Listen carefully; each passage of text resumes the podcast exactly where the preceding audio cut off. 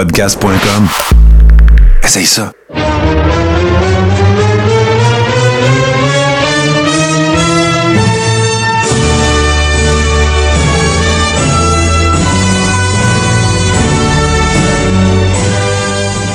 Le Carré rond, saison 4, épisode 43. En compagnie, retour de mon chum euh, Toto Lavigne. Comment ça va, mon Toto?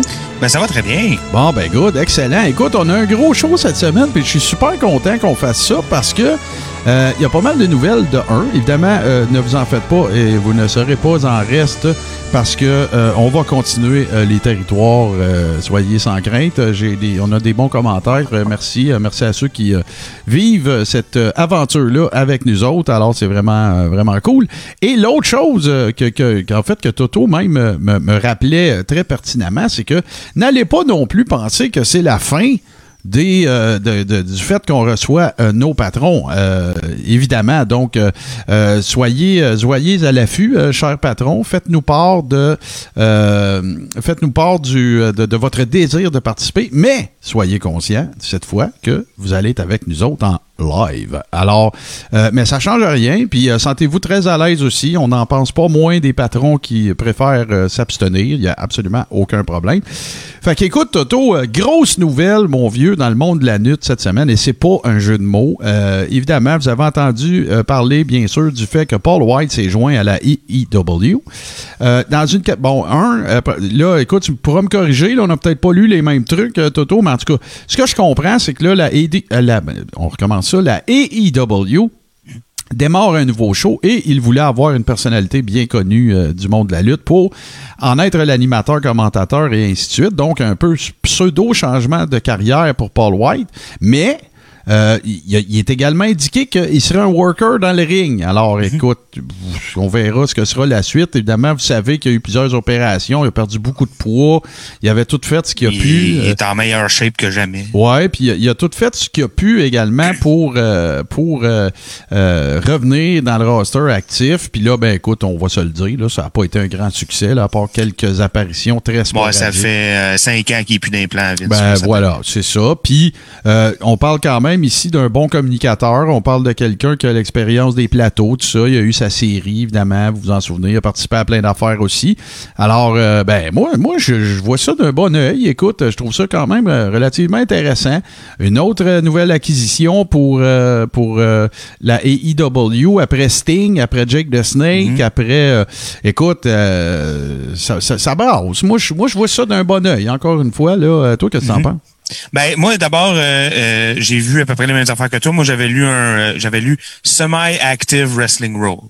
Ouais, Ben, ben c'est ça, tu sais, on va se battre de temps en temps. Il va pogner une feud contre un gars qui va le tanner puis il va se battre avec. Mais euh, mais bon, euh, j'ai trouvé que c'était une bonne nouvelle quand même, surtout pour lui, personnellement, pour sa carrière. Je pense que en ce moment, il est dans un, un bout où tu essayes tout. Là, puis ça, Ben, pas, ça.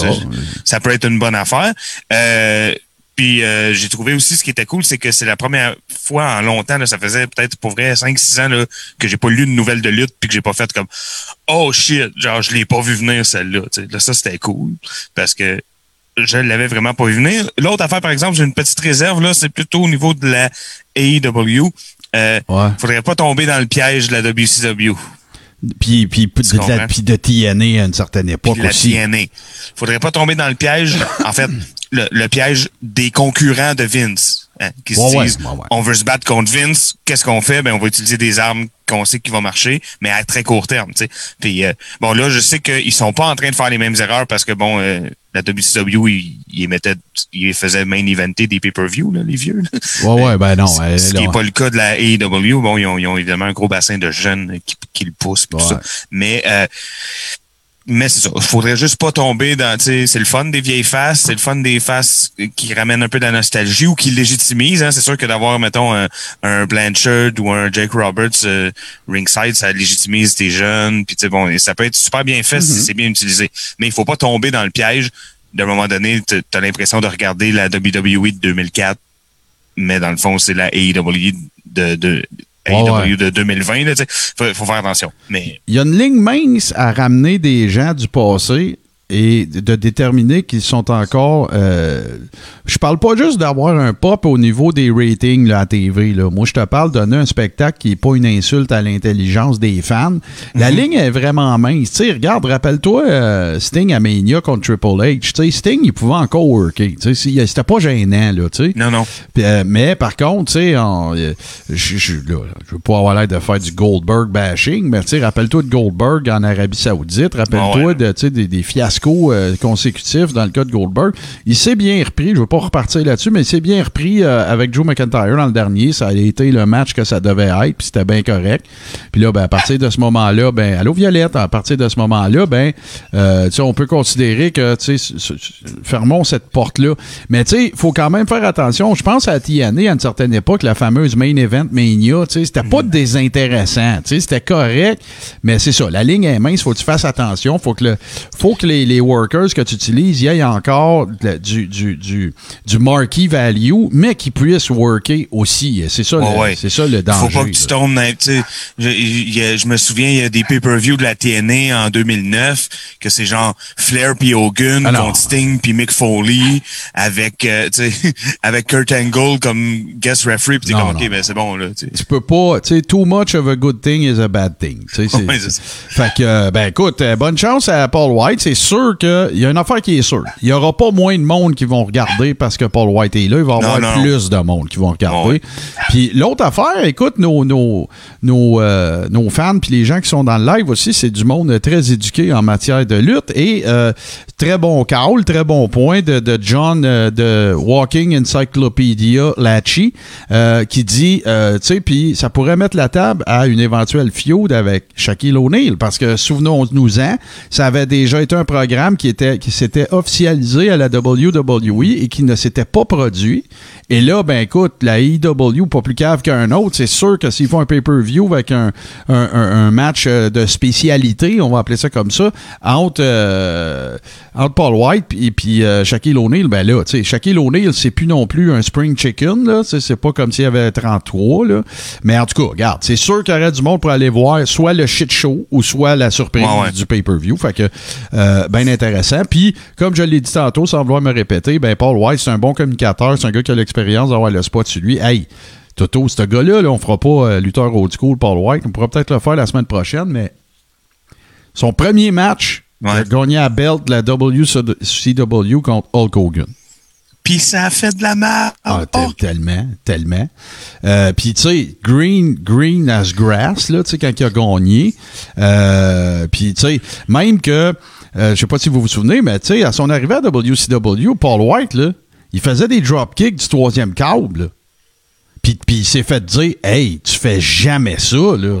Un, risque de blessure. Deux, faut que tu, tu- faut que tu work des big man match, là. Tu peux pas, tu sais, toi, quelqu'un te donne un coup de poing, là. Le premier, tu le vends jamais. Euh, tu sais, tous les Non, non. classiques de ça, là. les, les, les bookers qui étaient déjà des vieux bookers, qui étaient des gens Ben, très old plus. school à WCW, un, un gros gars qui bougeait comme Paul White était capable de bouger, il savait pas quoi faire avec ça. Euh, on a des commentaires intéressants. euh, Il y en a plusieurs, là. Je vais, y revenir, mais. euh, on a Guillaume de Moïse qui dit Je pense que Big Show et Sting sont là pour attirer une certaine crowd, un peu comme la WWE a fait en ramenant Edge. Des gars comme moi, moins intéressés par le nouveau produit, pourraient être plus tentés à regarder les shows en se disant qu'il y a des gars que j'ai trippé dessus à l'époque où j'étais un gros fan. Un gros fan fini. Effectivement, très, très bon point. Martin Boisvert qui dit La AEW a compris que d'associer un vétéran et un jeune ensemble était une bonne idée. Ben, c'est vrai que c'est- rarement une mauvaise idée. On est 100% d'accord là-dessus. Sylvain qui nous dit Sting à la AEW, ça fonctionne pas pour moi. Et euh, écoute, Martin Boisvert qui euh, nous sort euh, quelque chose qui a bien de l'allure, très bon call. La prochaine personne, le prochain alumni de, la WWE qui devrait se ramasser à AEW, ça serait Selena Vega. Ben du. As-tu vu? Moi, une nouvelle comme ça, je trouverais ça plus intéressant. Ouais. En ce sens que, tu sais, oui, il y avait un shock value pour Big Show, puis tout le monde a fait comme, oh mon Dieu, Big Show, il a changé de part, puis tout. Mais euh, ça reste que c'est un peu un novelty pour moi, tu sais. Mais Mm-hmm. euh, Vega, elle, là, elle est dans la fleur de l'âge, elle est dans le pic de sa carrière. euh, tu sais, là, on parle pas du même genre de move. Là, là ça s'en va l'autre bord, pas pour niaiser. Là, pas Non, pour non, faire, non. hey, vous souvenez-vous comment j'étais hot? Tu sais, c'est pas ça. là. C'est elle s'en va là pour, pour. Moi, c'est drôle, hein, mais j'ai c'est une super bonne worker en plus. Moi, j'ai toujours pensé qu'elle aboutirait à NXT pour trainer des jeunes parce que, euh, comment qu'elle s'appelle? Euh, Selena Deeb, je pense que son nom était, son prénom. Mais tu sais, celle qui était la fille, les cheveux rasés, dans euh, la, fameuse secte à. Voyons, la fameuse secte à, à CM Punk, là. Mm-hmm. Bon, ben, je pense qu'elle, elle a quitté NXT. Euh, puis, tu sais, il reste, il, reste de la place auprès des formateurs, formatrices. Je pensais qu'elle se ramasserait là. Mais garde, comme ça avait été le cas de Macho Man, quand, je les compare pas, là, mais comme ça avait été le cas de Macho Man, quand euh, Vince voulait en faire un color commentator, lui, il ah disait qu'il y avait encore du gaz dans la tank. Puis là, il a dit en allait à WCW, puis la suite, on la connaît. Fait qu'en tout cas, bonne chance, euh, bonne chance, bien sûr, à, Paul White. Et écoute, on va regarder ça. Il disait qu'il y avait du gaz, qu'il restait du gaz dans la tank. Fait que là, il a switché à l'autre compagnie, puis il a fait 10 ans sur le E. ouais, ouais, c'est ça, exactement. Puis ça réserve. Et euh, de l'encyclopédie vivante, John Latchy me rappelle que c'est Straight Edge Society. C'est exactement ça. Euh, écoute, une nouvelle plate, euh, Toto, comme il y en a malheureusement trop dans le monde de la lutte, et un de nos favoris des dernières années, clairement. Joe Cephus a.K.A. The Question Mark est décédé cette semaine, malheureusement. Euh, on a appris la nouvelle. Euh, en fait, euh, je, vous, je vous lis un petit peu certaines parties d'un article. la personne qui a annoncé ça, la première relativement publiquement, c'est Dirty Dutch Mantel. et il n'y a pas, à moins que je sois moi en retard, mais au niveau de la, les raisons du décès, ça serait soit un infarctus ou un, un anévrisme.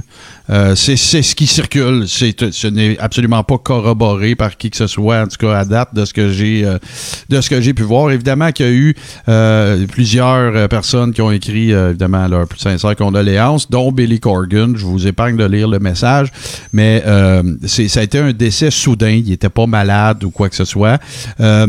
Il n'y avait pas 75 non plus. Ben non, c'est ça, il était pas, il était pas vieux. Et euh, ben écoutez, euh, tu vois, regarde, j'ai le tweet là, je vais faire une traduction très libre.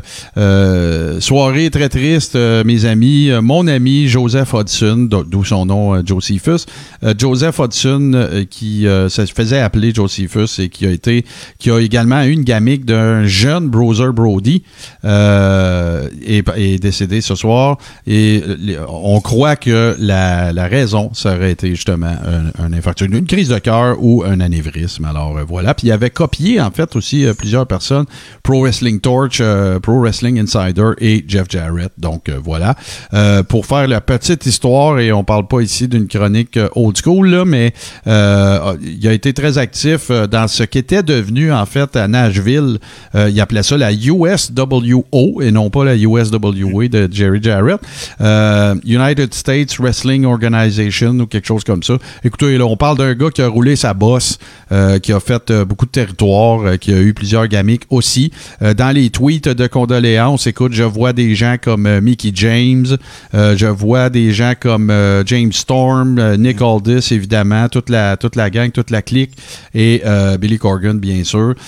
évidemment, Aaron Stevens, euh, son grand chum, euh, son chum, son partner de gamique euh, également dans la gamique de, de, voyons, de, question, mark, c'est ça.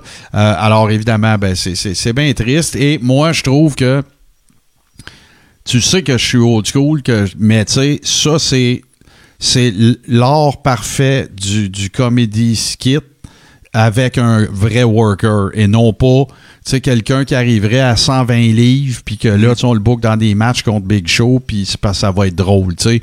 Euh, oui, OK, karaté, puis toute la patente, là, on s'entend là-dessus, sauf que, tu sais, c'est un worker, le gars. C'est un gars qui a payé ses 12, euh, tu sais, tout ça. Tu vas me dire, ouais, mais Mark, il y a d'autres gars qui avaient payé leurs 12, qui faisaient des gamins humoristiques. Ouais, OK, mais il était pas bon comme lui. C'est ça l'affaire.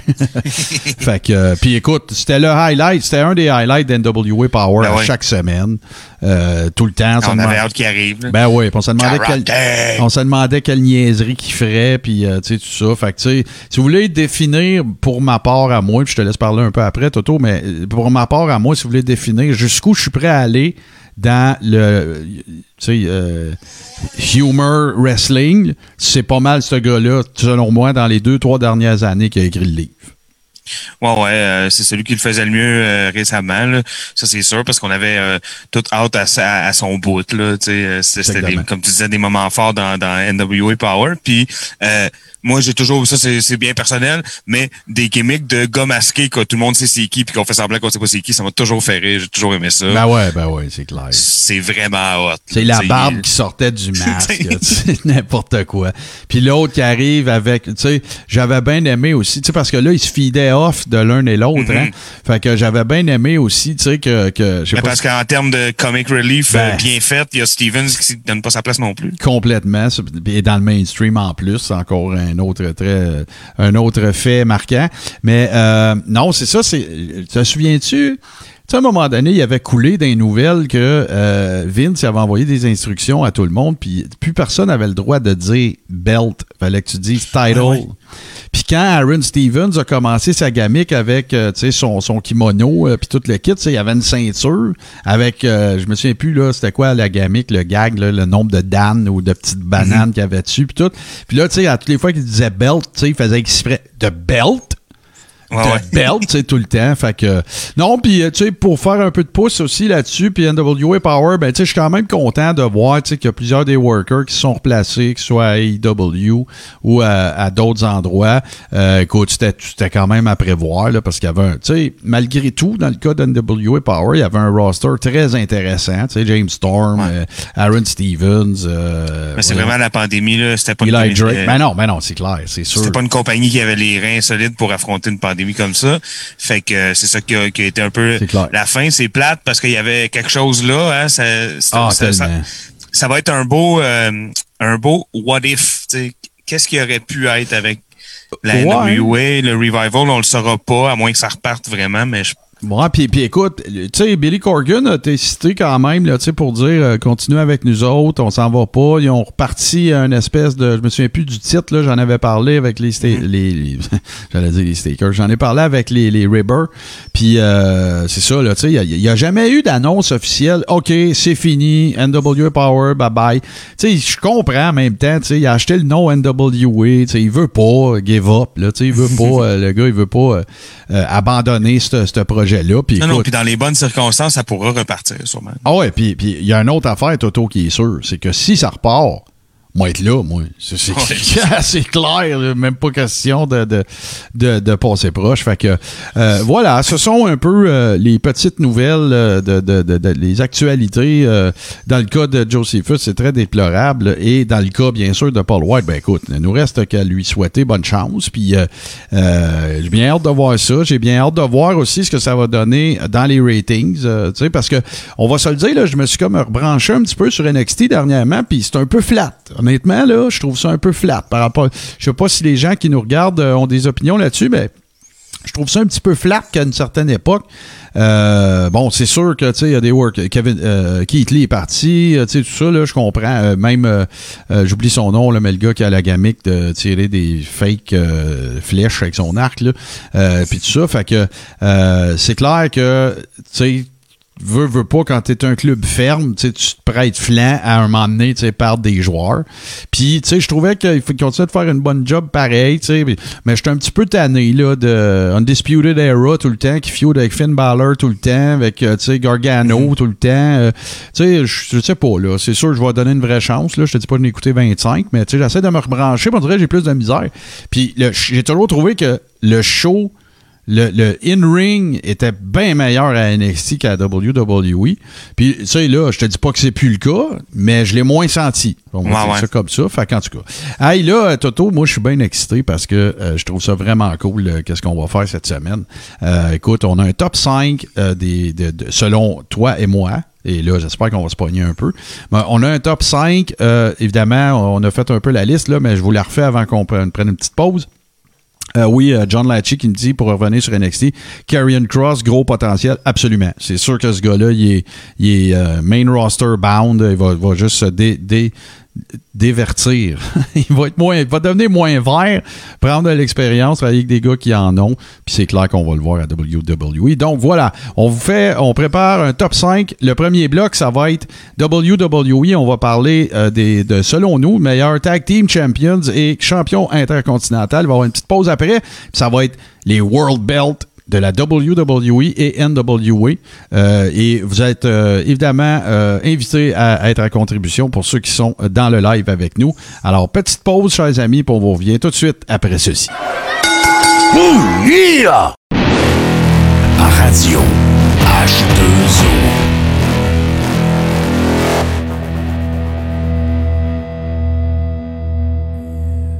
Alors, Toto, ça y est, c'est le moment de se mouiller et écoute, euh, puis là, je, veux faire, je, veux dire une couple d'affaires importantes, ok? Euh, on dit WWE, c'est pour la forme, ok? Donc, euh, que ce soit Capital Wrestling, que ce soit la World Wide Wrestling Federation, la WWF, pour nous autres, ça change rien.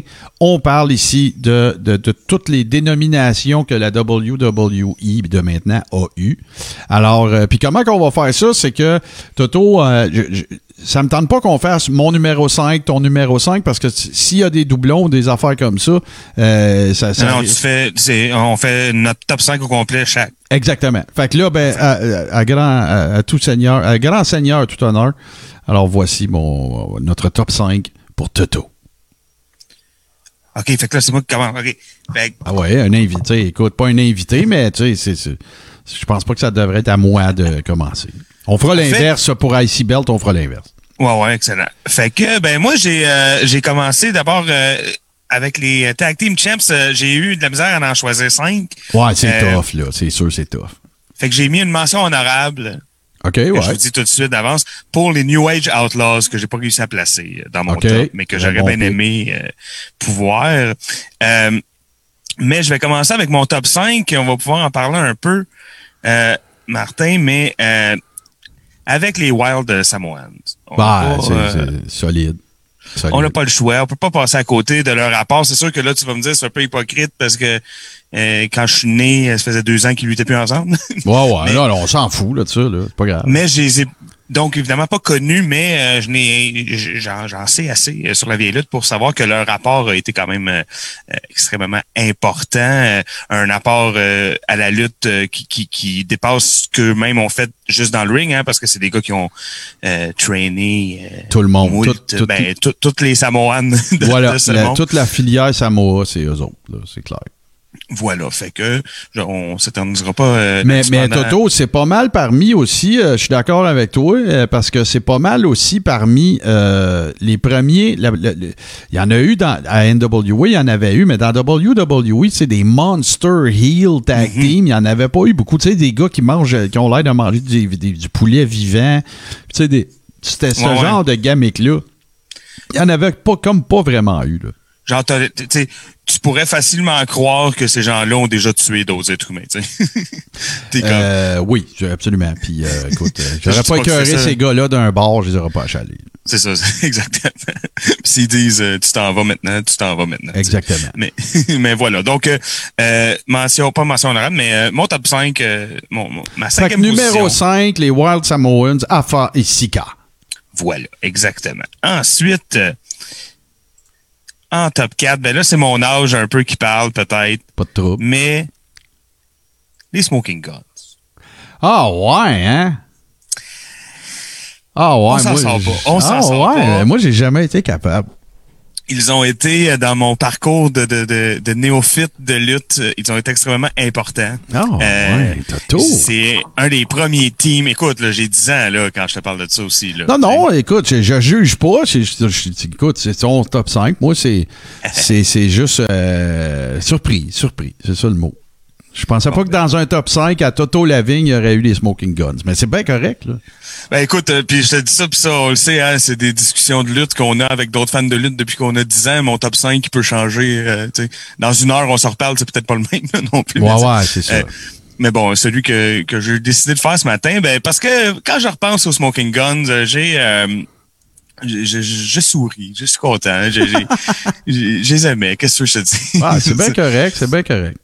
Euh, puis je trouve qu'ils ont été parce que là on parle aussi euh, ce qui est important c'est qu'on parle pas de, des meilleurs tag teams, hein, on parle des meilleurs champions.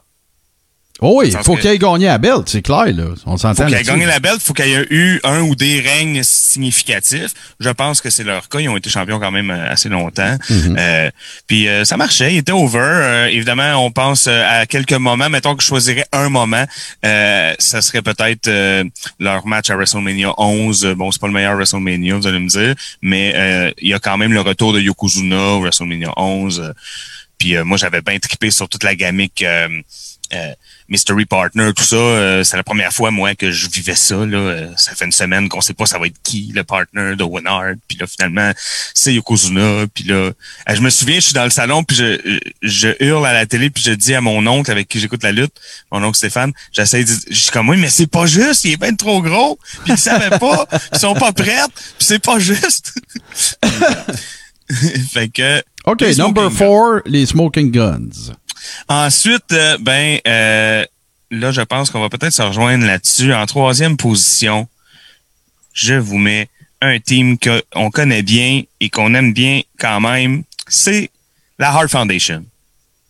Dans les années 80, bon, euh, une équipe. encore là, hein, c'est on en choisit cinq, fait que c'est sûr qu'il faut, faut, faut en escamoter certains, mais je pense qu'on ne peut pas passer à côté. La Heart Foundation, là, je sais pas si Oh ouais, des Anvil euh, qui est décédé Faut que je me euh, tasse pour voir euh, Anvil. Mais bon, euh, ben, écoutez, c'est ça. hein, je pense que les gens qui nous écoutent en ce moment euh, ont pas besoin de se faire donner un cours d'histoire sur la Heart Foundation.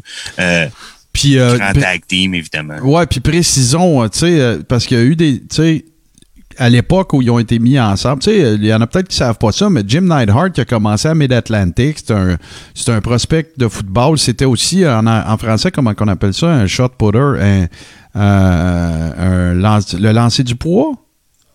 Euh, ouais, peut-être. C'est, ouais, ben c'est ça. C'était, c'était un, un espoir olympique euh, euh, jusqu'à longtemps. Puis euh, c'est ça. Après ça, ben, évidemment, il y a eu les- le, le- le dungeon de Stu Hart puis sa fille qui a fait un clin d'œil et on sait le reste de l'histoire. Ça a donné Nathalie puis tout. Là. Ah ouais. Mais non, non. Puis c'est ça. euh, Bret Hart, lui, qui avait été un, un- un main guy à Stampede Wrestling, mais ensemble, tu sais, ce qu'il faisait, c'était vraiment du tag team wrestling. Moi, pour moi, dans mes pics, c'est important. C'est pas deux vedettes qui ont mis ensemble, ils ont fait une run d'un an en équipe. C'est des, c'est des spécialistes du tag team. Et ça, pour moi, ça a bien de l'importance dans mes. Oui, puis moi aussi dans mes choix, euh, j'ai j'ai reflété ça parce qu'il y en a eu qui étaient cool aussi. Puis tu sais, j'aurais pu mettre euh, euh, Rock and Sock Connection ou ben Shawn Michaels avec Steve Austin, mais pour moi c'est pas des tag teams ça, même si on Ben est non, c'est ça. C'est exactement ça. C'est du deux gars, mais ensemble. C'est pas une équipe. là. Ouais, puis comme tu sais ça fitait, puis storyline wise, tout ça c'était correct de faire ça, mais ça reste que pour moi c'est pas quand on parle des, des cinq plus grands tag teams champions de la WWE, ça prend des, vraiment des vrais tag teams selon moi. Puis ben avec la Hard Foundation, on se trompe pas, euh, euh, tout était là, le, le technicien, le powerhouse, euh, euh, il y avait Jim, Jimmy Hart aussi avec les autres, Fait il y avait vraiment un paquet de bons éléments. Ouais. En deuxième position, Oh, on s'approche du top. Là on va peut-être euh, se rejoindre encore, je sais pas, peut-être dans la position, peut-être t'aurais- t'es aurais mis avant Ouais, ouais, ouais. la Hart Foundation, mais en tout cas, on parle euh, des British Bulldogs. Oh, OK. OK. Je commenterai peu, pas euh, euh, ben, autrement que de dire que c'est un très bon pic. Là.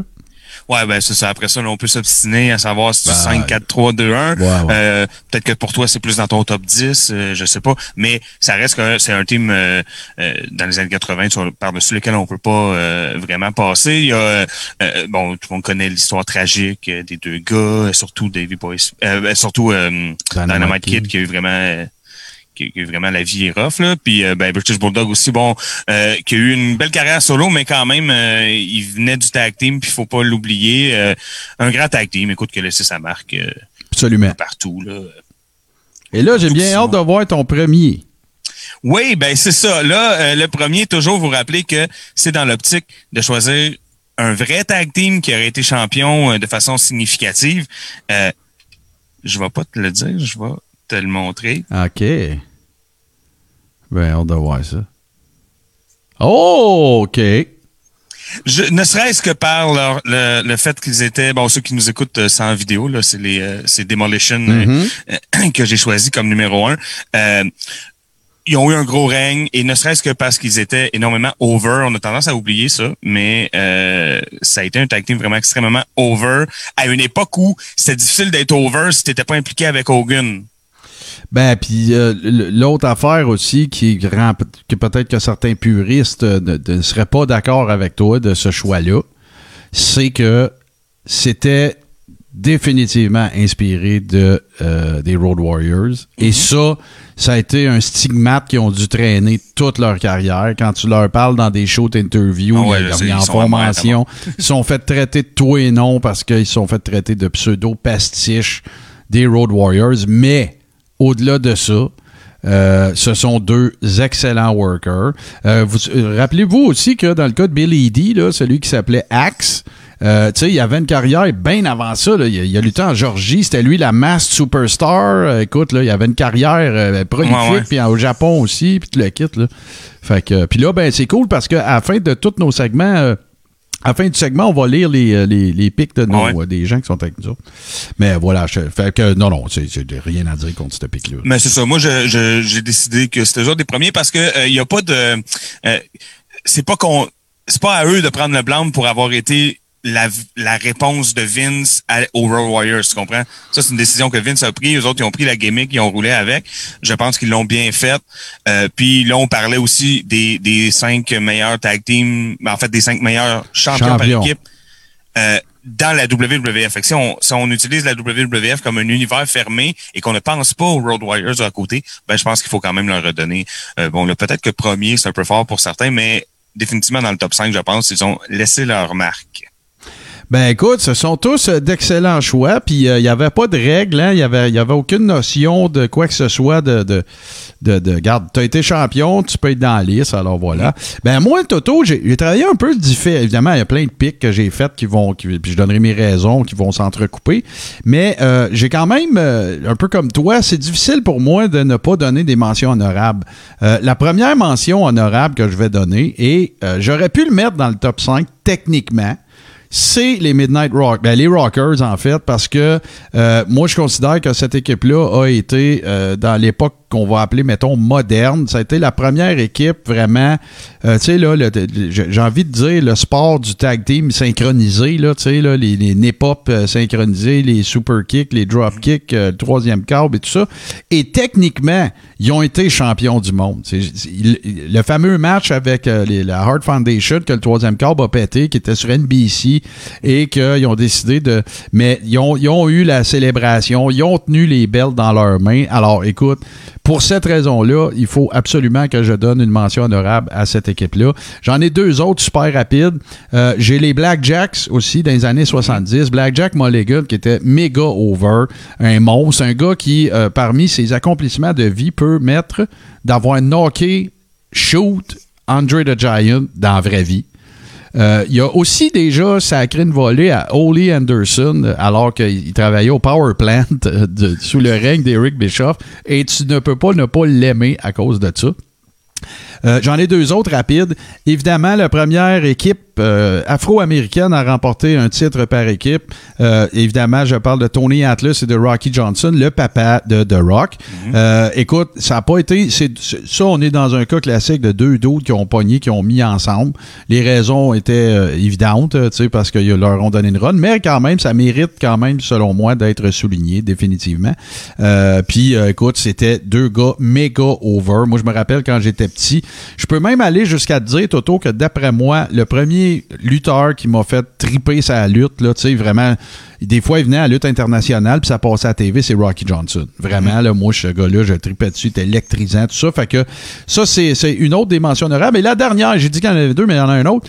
Euh, ce sont, euh, puis là, écoute, je te dis ça, puis je suis même pas sûr à 100%, mais je pense qu'ils l'ont été.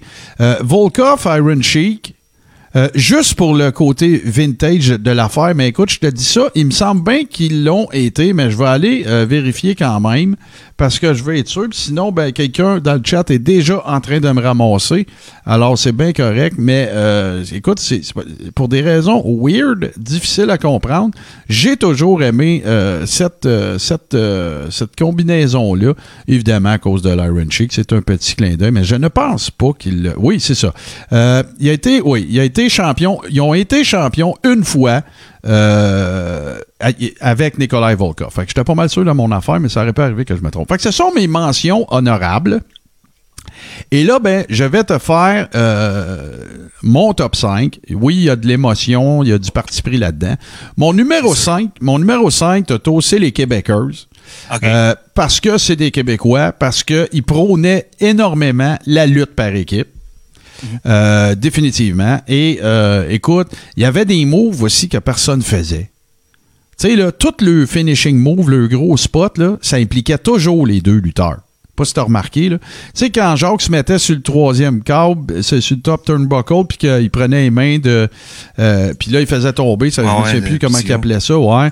Euh, après ça, ben, tu sais, il y avait une combinaison aussi, le, le leg drop du troisième câble avec euh, la, la genre Fisherman suplex de de, de Rougeau. Tu sais, moi, j'ai adoré cette équipe-là. Et, et rappelons-nous aussi qu'ils sont devenus champions à la première apparition, euh, à leur première apparition euh, à Raw, là. ce qui n'est pas, ce qui est pas euh, une petite affaire. Au numéro 4, j'aurais pu en mettre euh, 25 au numéro 4, parce que si tu commences à mélanger les époques, ouais. tu peux virer fou, OK? Mais j'ai décidé que de faire le choix conscient d'en prendre une moderne. Et moi, au numéro 4, c'est Edge et Christian. Pour tout l'ensemble de l'œuvre, les matchs hardcore, les TLC, les gags, euh, les strike oppose, euh, les euh, euh, écoute, tu peux pas avoir plus une équipe que ça. Et contrairement, écoute, à beaucoup de, de workers qu'on disait qu'on a pris des singles et qu'on les a mis ensemble, ils sont arrivés ensemble. Et, euh, tu sais, au départ, euh, si on se rappelle de The Brood, euh, si on se rappelle de tout ça, tu sais, c'était clairement, c'était clairement établi que c'était une équipe. Fait que moi, c'est mon numéro 4. Euh, au numéro 3, ça va être la Heart Foundation pour les mêmes raisons que ce que j'ai dit. C'est-à-dire, puis la seule raison pourquoi ils sont pas plus hauts, honnêtement, c'est tout simplement parce que, oui, ça a duré longtemps, leur équipe, mais pas tant que ça. Si tu regardes là, quand ils ont commencé à donner le push à Brett, puis tu sais, on s'entend que tu sais le rôle était très clair là. Tu sais, c'était le euh, Brett c'était le ring general, puis euh, tu sais euh, Anvil c'était le, le powerhouse là, puis tout ça. Puis c'est une combinaison euh, purement, euh, totalement classique. Euh, mais moi c'est c'est les numéros 3. Euh, au numéro 2 et non pas au numéro 1, c'est Demolition. Ah. Parce que justement, malgré le stigmate des Road Warriors et tout ça, euh, ils ont pu quand même être très over. Euh, D'ailleurs, il y a déjà eu un match LOD contre Demolition, by the way. Je pense aussi qu'ils ont été champions trois fois. On se rappellera WrestleMania 6 euh, contre Aku et Andre the Giant. Euh, ces deux gars-là sont venus à bout de faire un match qui avait de l'allure avec André. Et ça, on parle de trois ans après WrestleMania 3 Ouais, ouais. et qui était déjà très difficile et très laborieux, on va dire ça comme ça. Là. Fait qu'ils ont pu carrier André. Ben, André n'est jamais rentré dans le ring une seule fois. Là. Fait que, tu sais, ils sont venus à bout de nous faire oublier dans ce match-là qu'Aku était tout seul. Quasiment. Ouais, ouais, c'est ça. Fait que ça, c'est numéro 2. Et numéro un, pour moi, c'est sans contredit, c'est même pas proche chez les British Bulldogs pour plein de raisons. Pour la snap suplex à Dynamite Kid, pour le le le le, le- le power slam à, à Davy Boy, pour euh, écoute la vitesse, l'électricité que cette équipe-là dégageait quand il arrivait, le shape, on n'avait jamais vu des gars petits de même, gros de même. Euh, puis je parle, moi, la raison pour laquelle j'ai fait ce choix-là, euh, c'est euh, c'est c'est pas l'époque Matilda, là. Moi, c'est WrestleMania 2, puis d'ailleurs, j'aurais pu mettre dans mes mentions honorables, j'aurais pu mettre le Dream Team, euh, Greg the Hammer avec Brutus Beefcake, avant qu'il veille fou avec ses clippers. là. Euh, c'est un des meilleurs matchs par équipe que je me souviens d'avoir vu. British Bulldog euh, avec euh, Ozzy dans le coin. Euh, écoute, Brutus Beefcake, c'était pas un petit homme. Puis c'est complètement gelé. gelé sa peau d'à côté, là. Et euh, avec un saut rose, by the way. Et euh, qui euh, c'était la première fois que je voyais un Gorilla Slam. C'est la première fois que je voyais un press slam. Et c'est Davy Boy qui a fait ça avec The Barber Beefcake. Tu parles de 2,50 à bout de bras, là. Puis là, à cette Oh, ouais. époque-là, à cette époque-là, moi, je ne sais pas la technique pour faire un power slam parce que c'est pas 260 parce que le gars pousse sur ton épaule, il se lève lui-même un peu, là. Mais il reste que ce match-là, euh, je, vais, je vais toujours me souvenir de ce match-là. C'est encore un de mes matchs. Puis il n'est pas euh, rien à écrire à sa mère, mais je ne sais pas, ça, c'est, des souvenirs de lutte de, qui remontent très lointains euh, et qui font que. que, que il y avait la, la souplesse en chandelle aussi qui tenait très longtemps, là, ouais, ouais, que je trouvais impressionnant parce que, tu sais, là, tout le monde, il y en a toujours un cave pour dire, ouais, mais le gars, il a sauté. Oui, mais une fois qu'il est direct dans les airs, faut que tu le tiennes. Oh ouais, non, c'est ça. Mais écoute, euh, électrisant, euh, fantastique, merveilleux, les Bulldogs. Moi, puis là, regarde, moi, je suis pas grand, je suis pas gros. Ben, tu tu tripes ces équipes qui, tu Ben ouais, ouais. tu, te tu te, tu te projettes un peu dans, dans, dans cette équipe-là. Fait que, au final, moi, tu vois, euh, ça- j'ai commencé avec euh, ben, numéro 4. mais Voyons, je me souviens même plus de mon numéro 5. J'ai fermé mon, mon- ma note. Euh, numéro 4, euh, voyons, euh, euh, Edge Christian. Numéro 3, Hard Foundation. Numéro 2, euh, Demolition. Puis numéro 1, euh, les British Bulldogs. Je suis bien à l'aise avec mon pic. Mais écoute, regarde, on n'a pas On parlé. s'en rejoint quand même, là. Ouais, c'est ouais, des ouais. positions qui diffèrent, mais on a trois, trois choix similaires. on- on on n'a pas parlé, écoute, des Nasty Boys. On n'a pas parlé de, de- des Dudley. On n'a pas, par- tu sais, c'est toutes des équipes incroyables. Là. Allez pas penser, mais tu sais, il faut aller en choisir cinq, puis c'est ça. Hey Toto, on va faire un petit survol rapide avant Yes. D'aller du côté de la IC Belt euh, parce qu'on on, on en a reçu des gens qui sont avec nous, super intéressant. Puis j'ai fait attention de pas les lire, euh, tu pour pas que ça m'influence on the fly ou sur la mouche, comme on dit. Euh, Guillaume, numéro 5, les Québécois. Numéro 4, les Nasty Boys. Numéro 3, Demolition. Numéro 2, Heart, Fo- euh, Heart Foundation. Et LOD, donc les, les- les Road Warriors. Je vais revenir là-dessus. Sylvain Vinet, British Bulldog, Team 3D. Euh, Demolition, Owen et Bulldog et la Heart Foundation au numéro 1.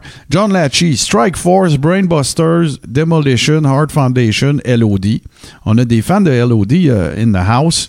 Euh, donc, c'est pas. Oh, OK. Martin Boisvert, British Bulldog, euh, Edge and Christian, Hardy Boys, Dudley Boys, Art Foundation. Mention Valentine Beefcake, tu vois, comme tout est dans tout. Et euh, voilà, c'est pas mal. euh, ce sont pas mal, euh, je dirais. Moi, je sais pas si c'est ça que tu voulais dire pour LOD. Je suis pas d'accord euh, de le mettre dans ce top-là parce qu'on parce qu'on avait dit que c'était spécifiquement, écoute là, c'est technique, là, mais on avait dit que c'était spécifiquement euh, les plus grands champions par équipe de la WWF. Et je ne pense pas que euh, que LOD qualifie parce que c'est pas là qu'ils ont fait leur impact vraiment. Euh, sont passés là pour faire de l'argent comme les autres, mais euh, leur nom était fait, leur legacy était déjà euh, cimenté, je pense. Puis je pense pas que c'est là que euh, que- qui sont devenus vraiment un grand tag team. Mais c'était cool de les voir à WWE, là, ça c'est sûr. Non, non, c'est évident, c'est clair. Ils ont été champions, en fait, euh, deux fois euh, à la WWE, mais moi, la raison pour laquelle je les ai pas mis, c'est la même raison que toi. C'est que c'est des. Pour moi, les Road Warriors, c'est les gars de la NWA. Sont venus, sont, puis ça ne leur enlève rien, mais leur passage à WWE n'est pas digne de se retrouver dans un top 5. Euh, ne serait-ce que le, le- le- recyclage. ça, là, si, si on avait fait euh, le top 5 des champions par équipe de la NWA, oui, t'aimais là, en Ah ouais, veux. ben, écoute, ils sont très hauts, là. Ils sont très, très hauts. Euh, L'autre affaire, euh, une mention honorable, euh, je l'ai vu dans la liste, puis j'y avais pensé quand je faisais mes pics, les Brainbusters, mais pour la même raison. C'est des gars, c'est des horsemen. Si, tu peux pas les mettre dans un top Non, 5 de la WWE. C'est comme un sacrilège. Tu sais, je, veux rien savoir. Fait que C'est comme, c'est comme retirer le chandail de- un chandail d'un ancien nordique au centre Molson, tu sais. Ah, j'avoue, c'est comme fucking. Chandail à Joe Sakic retiré au centre Molson, tu sais, c'est comme, ah non. Ouais, c'est comme euh, c'est comme fucking dégueulasse faire ça. Là. Hey, là, euh, mon cher Toto, on se retrouve dans une euh, dans une catégorie vraiment euh, très intéressante parce que euh, la, la workers belt, euh, la, la Là, on va ceint- chicaner, je te le dis. c'est clair. La, la ceinture du, du général euh, du ring et on parle évidemment. euh, on passe tout de suite là. On s'en va euh, tout de suite avec la IC Belt.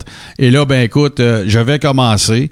Et si on a à se poigner, c'est parfait. Ah oui, c'est vrai, Guillaume Doré, Moïse, qui dit une équipe que personne n'a nommée qui m'a surpris, c'est Money Inc. C'est un bon call, ça, c'est digne J'y de pensé, moi, j'ai failli les mettre. J'aurais pu leur donner une mention honorable, mais j'ai, passé autre finalement, mais oui. Moi, moi, tu sais pourquoi ils sont pas dans ma liste? Parce que j'ai jamais trouvé que c'était un bon match ensemble.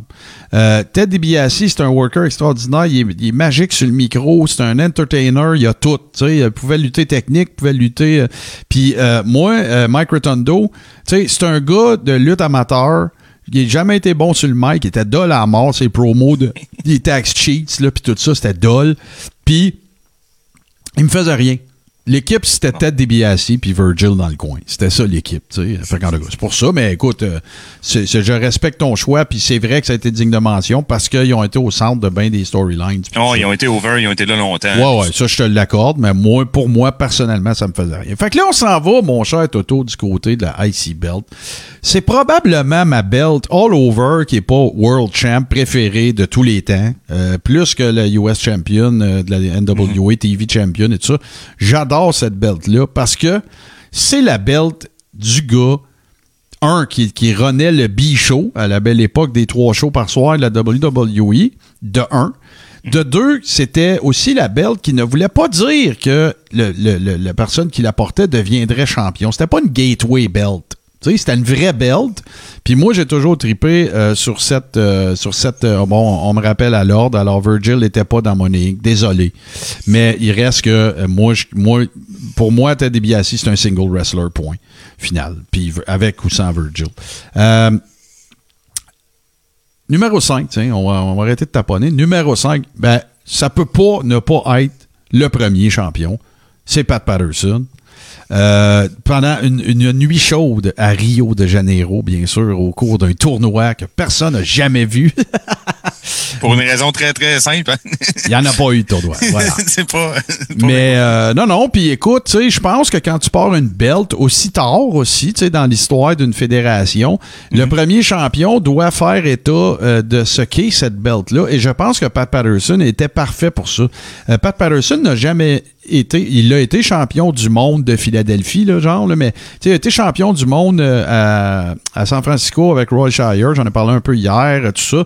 Mais euh, je pense que le gars parfait qui a qui a donné le ton à cette belt-là, c'est parfait que ce soit Pat Patterson, un entertainer extraordinaire, un worker extraordinaire, un seller extraordinaire. Tu sais, le gars qui fait de la grosse ouvrage dans le ring puis qui fait bien paraître tout le monde.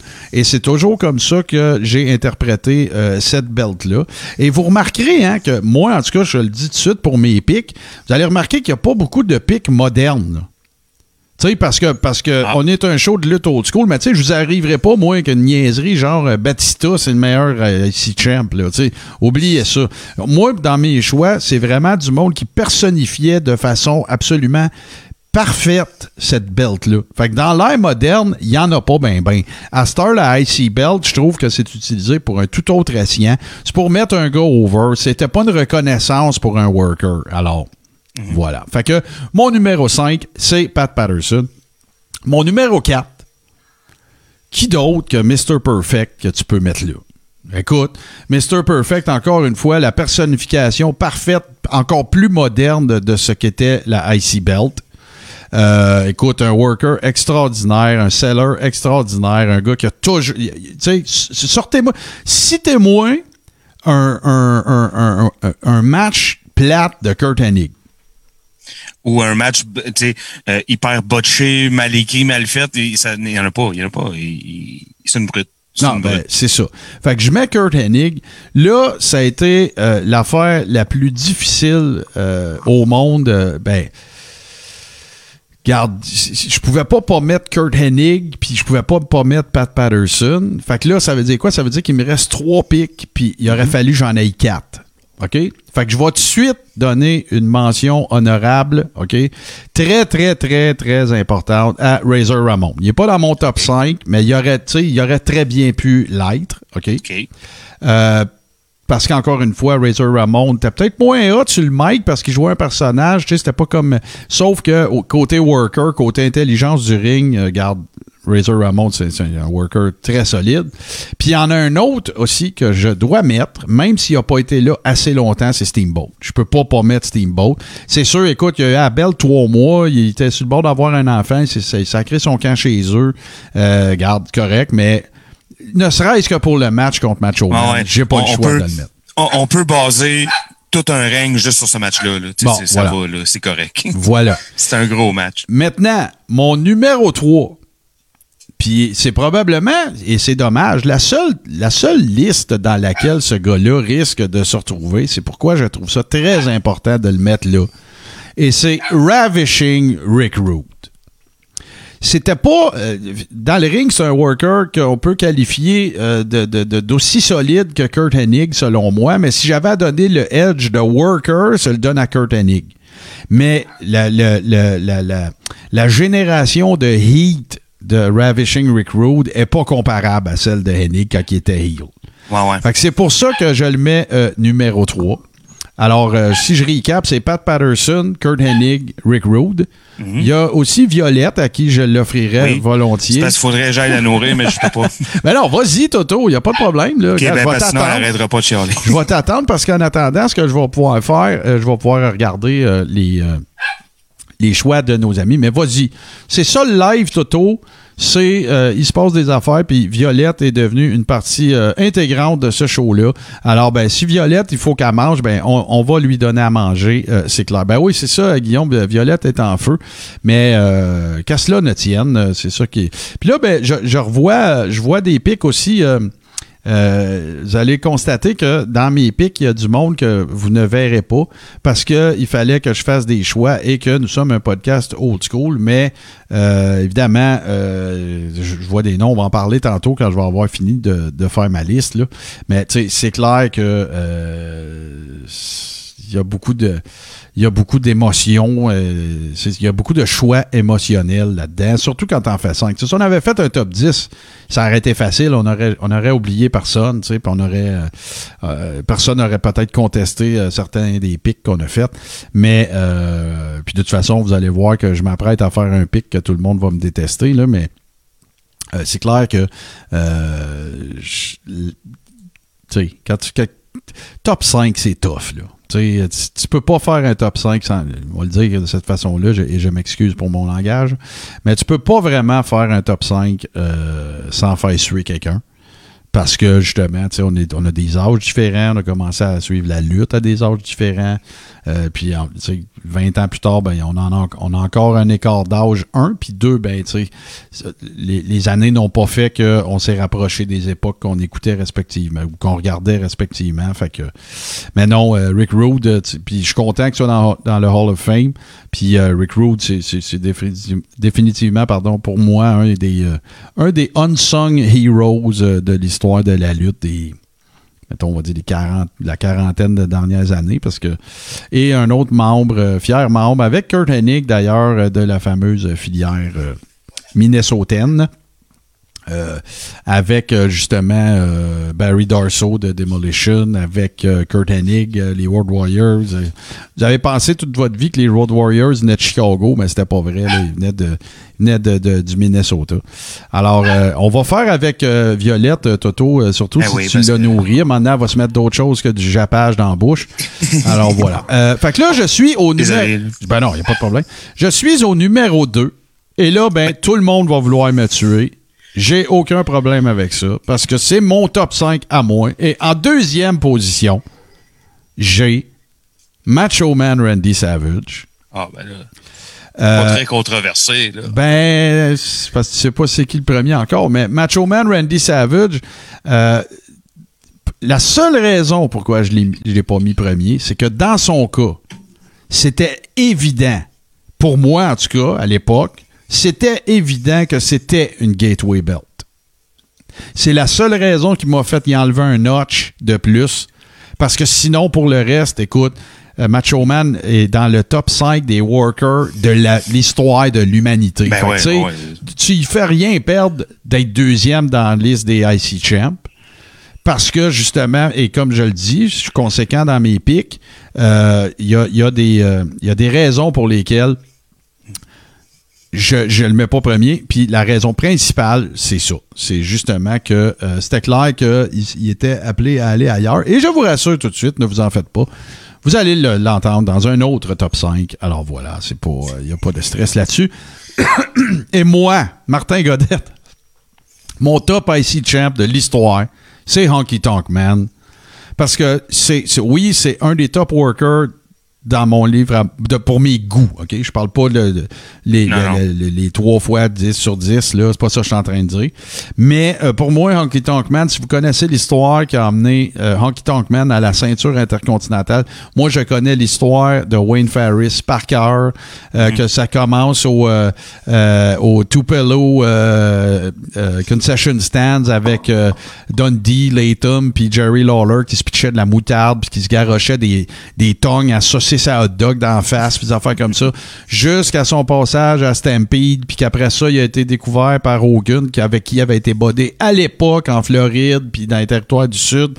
Puis là, qui arrive à Stampede Wrestling, qui arrive là avec, euh, il y avait sa, sa gamique, de- il l'appelait Honky Tonk Wayne au début, et c'était une erreur, c'est parce que Stu, il avait mal compris quand il a dit son nom, tu vois le genre de, de vintagery, là, c'est complètement magique. Ouais, ouais. Euh, après ça, ben, ils ont tout fait, ils ont tout essayé pour en faire. Regarde, le gars, c'est un heel pour toujours.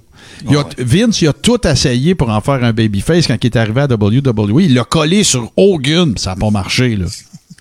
Et là, il avait fait le fameux sondage avec Jesse The Body, le fameux sondage à savoir, euh, euh, tu sais, si, si le monde pensait que, que, que Honky Tonk Man était euh, un, greaseball ou pas, puis euh, tu vas voir, je vais avoir l'approbation des fans. Ils ont fait un fake sondage, puis il y avait 8000 comptes, puis 300 pour, puis une affaire de même. Et là, tu parles de Heat Generator, là, tu parles de gars qui avaient pas peur du Heat, là. Ben, tu sais, Honky Tonk Man, c'en était un. Il avait tout Ah, fait. Il avait tout fait pour avertir Vince puis dire Essaye pas de me mettre Babyface, ça marchera pas, j'étais à Stampede Wrestling. Puis euh, là, la première fois que tu me mets là, on, va être à Hamilton, tous les Canadiens vont regarder ça parce que j'étais populaire, j'étais pas Canadien quand j'étais avec Stu. Tu- ça marchera pas. ça fait des années que je suis heel à Stampede, ça fonctionnera pas. Il y a eu raison. Et euh, évidemment, je, je me serais mal vu aussi, au-delà de mes considérations émotives de triper sur Honky Tonk Man, je me serais mal vu aussi ne pas mettre le gars qui a eu la belt le plus longtemps de son existence. Pas Ouais, dans le top 2, tu sais, euh, au départ. Et je vous rappelle que c'est un peu à cause de Butch Reed euh, qu'il est devenu champion parce qu'un soir, à- à- euh, j'ai- je disais c'était à Baltimore. Je suis pas mal sûr que c'est à Baltimore. Butch Reed a fait un no-show. Hogan jase avec Vince. Ouais, Butch Reed, il est pas là. Je voulais le changer. euh, Je voulais de- il donner la belt à ici à soir. À qui qu'on pourrait donner ça? Euh, Honky Tonk Man passe dans le couloir, pourquoi pas lui? Bang, pogne la ceinture, devient le champion euh, depuis le plus longtemps. Moi, mon, mon, mon, mon, mon IC champ, je vais dire préféré, OK? Top 5, là, c'est Honky Tonk Man, alors voilà. Euh, des mentions honorables, là, regarde, il y a plein de monde qui nous envoie plein d'affaires. là. C'est clair qu'il y a eu Shawn Michaels, c'est clair qu'il y a eu Jericho, c'est clair qu'il y a eu tous ces gars-là. J'en conviens, mais moi, je suis old school. Fait que, voilà. C'est à toi. Ben, moi, je vais embarquer. Écoutez, euh, on va... on va se chicaner. Yeah! Parce que je- j'ai aucun euh, de tes pics dans mon top 5. Donc, euh, déjà. Wow, ben tu vas être plus moderne, ça doit, là. pas- Mais je suis un petit peu plus moderne, pas beaucoup. Mais euh, je suis dans une certaine époque, vous allez voir. Euh, j'ai, j'ai, je suis resté, bon, regarde, on va arrêter de tourner autour du pot. Je suis resté autour des années 90, Ouais. euh, très précisément. Et euh, bon, c'est peut-être pas très journalistique et très professionnel de ma part, mais je suis allé plus là pour cette belt-là dans l'émotion. Dans Fait que là, tu nous sortiras pas Valvinis, ce style. là. Hey, calme-toi. J'ai quand même eu un peu de rigueur dans mon truc. Euh, on va commencer le top 5 avec... euh, puis là, je vous fais pas de liste de mentions honorables parce qu'on va pouvoir juste name dropper pendant 12 heures. Là. Euh, on va, je vais vraiment m'en tenir euh, au, au top 5 que j'ai choisi. Mais en cinquième position, pour le, le côté euh, trailblazer, le côté pionnier de la chose, on ne pouvait pas pas choisir, bon là, on la voit pas super bien, mais euh, China, mesdames, messieurs, Oh, OK, OK. en top 5 parce que euh, elle faisait quelque chose de- d'extrêmement difficile, Ouais. c'est-à-dire euh, être championne. Elle n'a pas été super longtemps, mais juste le fait qu'elle l'ait été, que c'était legit, là, il faut vraiment se remettre dans le dans le contexte. La lutte féminine n'est pas du tout, du tout où ce qu'elle est aujourd'hui. Ah ben Loin non, de là. ouais. On est dans les, les, les dark ages là, de la lutte féminine. La preuve, c'est que il y avait une bonne fille sur le roster, puis il a fallu qu'elle fasse se battre contre des gars parce qu'il y avait pas de il y avait pas d'autre option. Fait que euh, voilà. Sinon, ben on, on refera pas là euh, toute la carrière de Non, mais je, je trouve ça, je mais- trouve que c'est un bon pic. Je, je salue le pic. Tu sais, dans le fond, il faudrait pas. Tu sais, à nous deux, on va faire un top 10, puis tu sais, moi, c'est de même, je vois ça, puis c'est- surtout si on n'a pas les mêmes noms. Fait que là, moi, ma, ma- mon analyse pour t'envoyer promener ou pas, c'est de dire, ah, ferais-tu mon top 10? Probablement. Bon, voilà. Mais je trouvais aussi euh, première femme là, tu sais, je pense que c'est quand même euh, digne de mention là. Ça c'est sûr. Là, là tu seras pas content. Là, tu seras pas d'accord. Là, c'est un choix extrêmement émotif. Moi, la première fois de toute la vie que je suis en contact avec la lutte, c'est le Royal Rumble 95. Ça nous donne aussi donc le premier match que j'ai jamais été en contact avec de la vie, c'est Razor Ramon contre ben contre contre mon top mon, mon top 4 mesdames et messieurs des meilleurs intercontinentaux de tous les temps. Oh, Jeff. Jarrett. T'es pas sérieux. Je suis très sérieux. C'est mon top. à Ah, ben, moi, il est je pas- fais ce que je veux. Non, non, ben oui, mais moi, ça, tu vois, regarde, si j'utilise mon même barème, il fait pas mon top 10. Non, mais pour de vrai, là, euh, il, il a fait une belle job avec cette belt-là. Après, c'est devenu laborieux, là, ce- ces trucs à la WWE, puis après ça, c'est devenu laborieux, euh, la vie en général. Après. Ouais. Mais euh, Mais je pense quand même euh, que euh, on pouvait. Ben c'est ça. Là, comme je te dis, là, c'est le côté émotif. Là. C'est que non, la c'est première fois bien de ma vie correct. Que je vois un match de lutte, c'est un match pour la belt euh, intercontinentale avec Jeff Jarrett. C'est sûr. Fait que là, vous me voyez venir, hein, que en troisième position, ben pour être logique, on va y aller avec Razor Ramon parce que c'est euh, c'est la suite logique. Mais Ouais, là, ça. ça, je sais qu'on est d'accord là-dessus. Ben oui, ben oui, c'est sûr. C'est sûr. C'est une mention honorable, moi, dans mon cas, puis c'est pas pour rien. Là, c'est... Il est dur à mettre dans une case. Razor Ramon était très dur à mettre dans une case parce que c'était. Tu sais, quand il faisait de la promo, ben sa promo, c'était pas Hey, viens au centre Paul Sauvé à 9h samedi. Tu sais, c'était- il parlait avec un accent. Il y avait un personnage. Puis c'est un worker extraordinaire. Euh, sa gamique était écœurante aussi. Tu sais, fait qu'il est dur à, tu sais, il est dur à mettre dans une caste là parce que justement, il était bon all around. Mais non, c'est un très très bon pic là. Fait que voilà, en, en troisième choix, vous avez, vous, vous avez compris, il y a d'excellents matchs là, euh, point là, ce gars-là dans sa dans sa carrière, mais euh, notamment pour la belt, il l'a tenu longtemps. Il a Ouais. eu, euh, il, il a eu, euh, il était très over, euh, ça marchait, tout le kit. Fait que euh, voilà là-dessus. Sinon là, euh, je déroge un, un petit peu. En fait, j'avance de quelques années pour mon top 2. Je sais pas si on va être d'accord là-dessus, mais euh, je pense que pour l'ensemble un peu de son œuvre, puis pour ce qu'il a fait avec cette belt-là, à une époque où c'était un petit peu difficile, vers Ouais. 98-99, il faut mentionner The Rock et sa run avec... euh, ouais, ben avec la belle. c'est clair qu'il faut le mentionner. Puis tu sais, moi, le- mon, mon raisonnement a été, c'est que à partir de la gamique de Rock, là, tu sais, j'ai tout toujours pensé que si on lui donnait la IC Belt, c'était une belt gateway. C'est la seule raison pourquoi je l'ai pas mis dans le top 5, mais je suis 100% d'accord avec ton pic. Euh, Ben, moi, je- aucune je question le- là. je le mets haut aussi pour euh, des raisons. euh, euh, en tout cas, pour, pour des raisons. Je, je sais qu'est-ce que je fais. j'ai, j'ai décidé de le mettre haut parce que euh, il a, euh, il a ramené du prestige à cette ceinture-là à une vrai. époque où elle en avait plus. T'as, as mentionné les Val Venus, euh, Ken Shamrock et autres storylines louches Ouais, de ce ouais. genre. Euh, là, on lui a redonné la belt à lui pour amener une espèce de semblant de crédibilité à ce belt-là, à ce belt-là, et je pense qu'il a réussi, ça va fonctionner. Euh, voilà. Et ben mon top 1, là, écoutez, euh, peut-être que là, on va encore se chicaner, mais euh, on parlait de Razor Ramon tantôt, ben si la, la, la run de Razor avec euh, la belt était cool, c'est entre autres grâce à sa feud contre Shawn Michaels.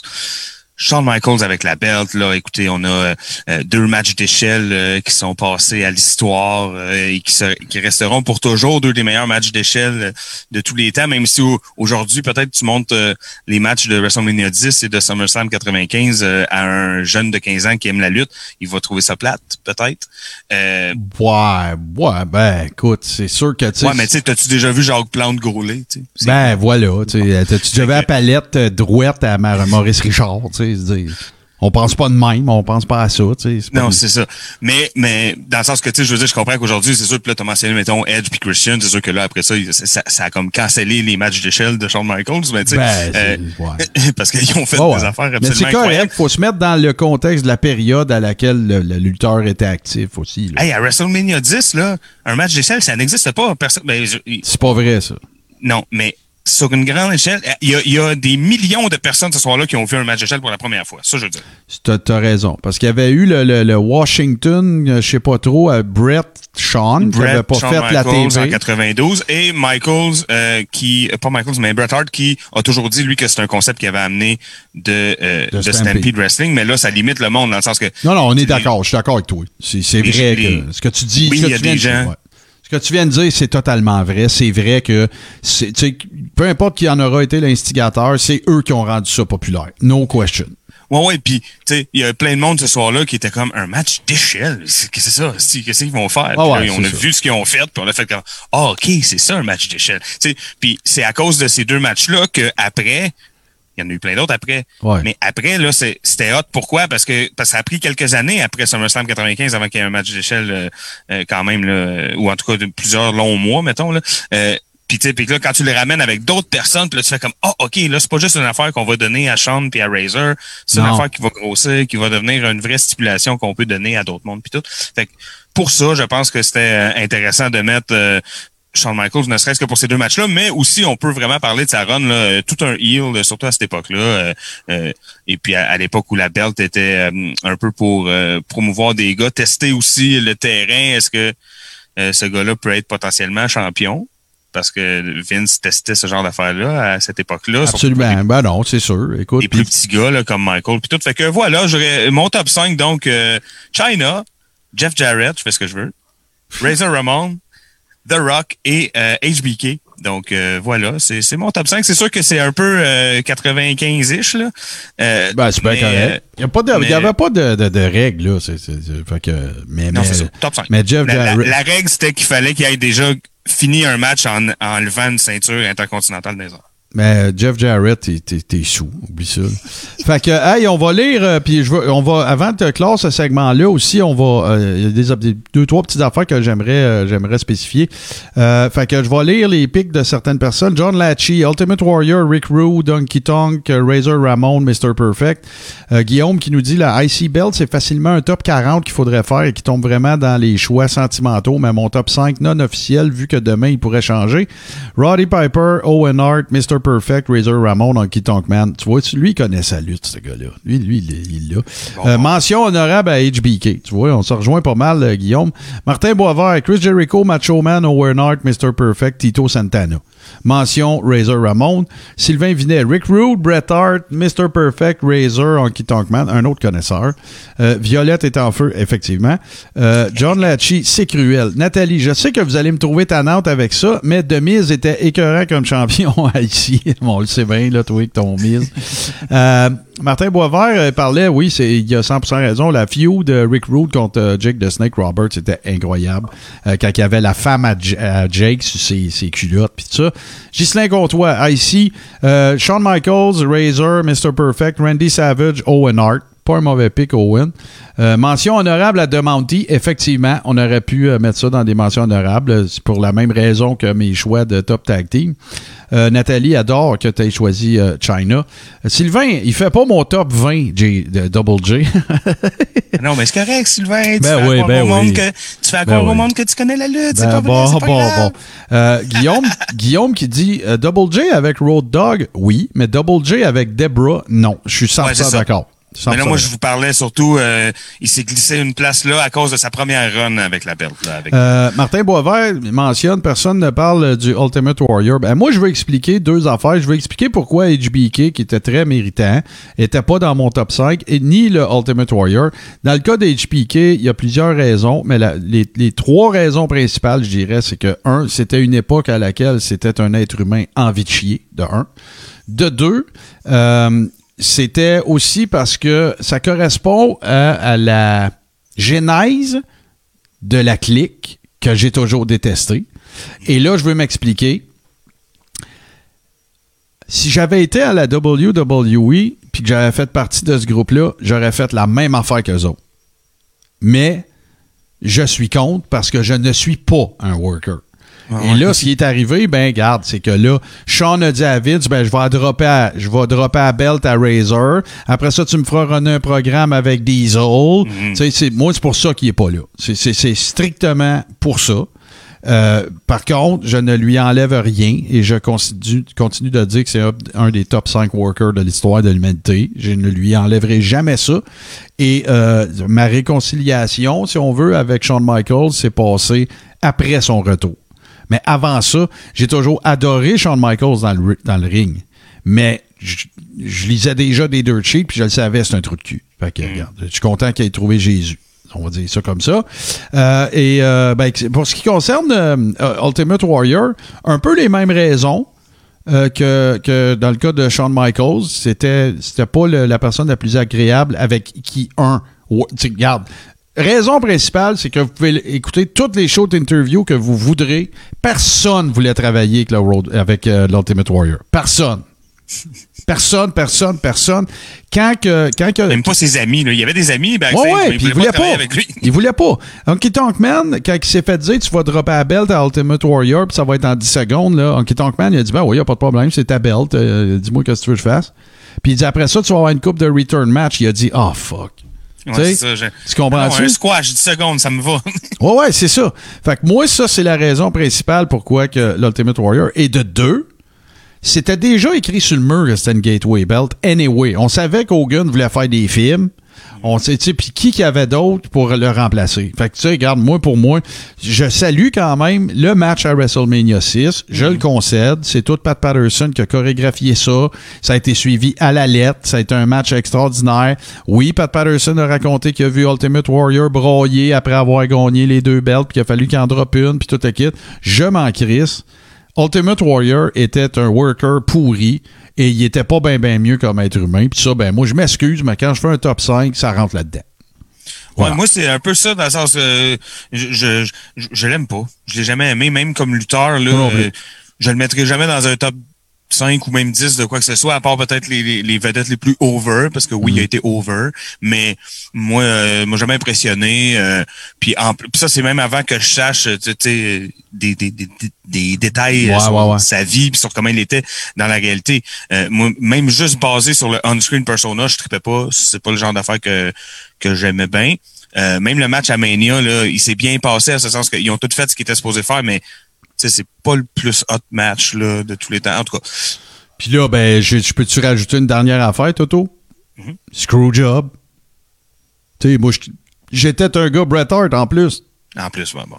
Gars, comment tu voulais, je l'aime, tu sais. Mais, mais je lui concède toutefois, j'adore les histoires de rédemption. Et celui- celle-là, je la lui concède. Mais moi, je parlais de, de, de, Ah, tu de parles- Warrior. hein. The Warrior. Ah, ben oui, ok, excuse-moi. C'est le Warrior que j'ai jamais aimé. dans euh. H- HBK, c'est un de mes, euh, de mes lutteurs préférés. De Non, non, ok, je suis Mais- dans la lune parce que je regardais ta photo, euh, ta Ouais, photo ouais, en arrière, puis on parlait de Warrior, mais regarde, c'est, c'est, c'est- ça Mais fait non, c'est le Warrior là, que, que Ça prouve jamais- que j'aime bâcher B- euh, HBK euh, dans sa, son, son époque euh, avant de.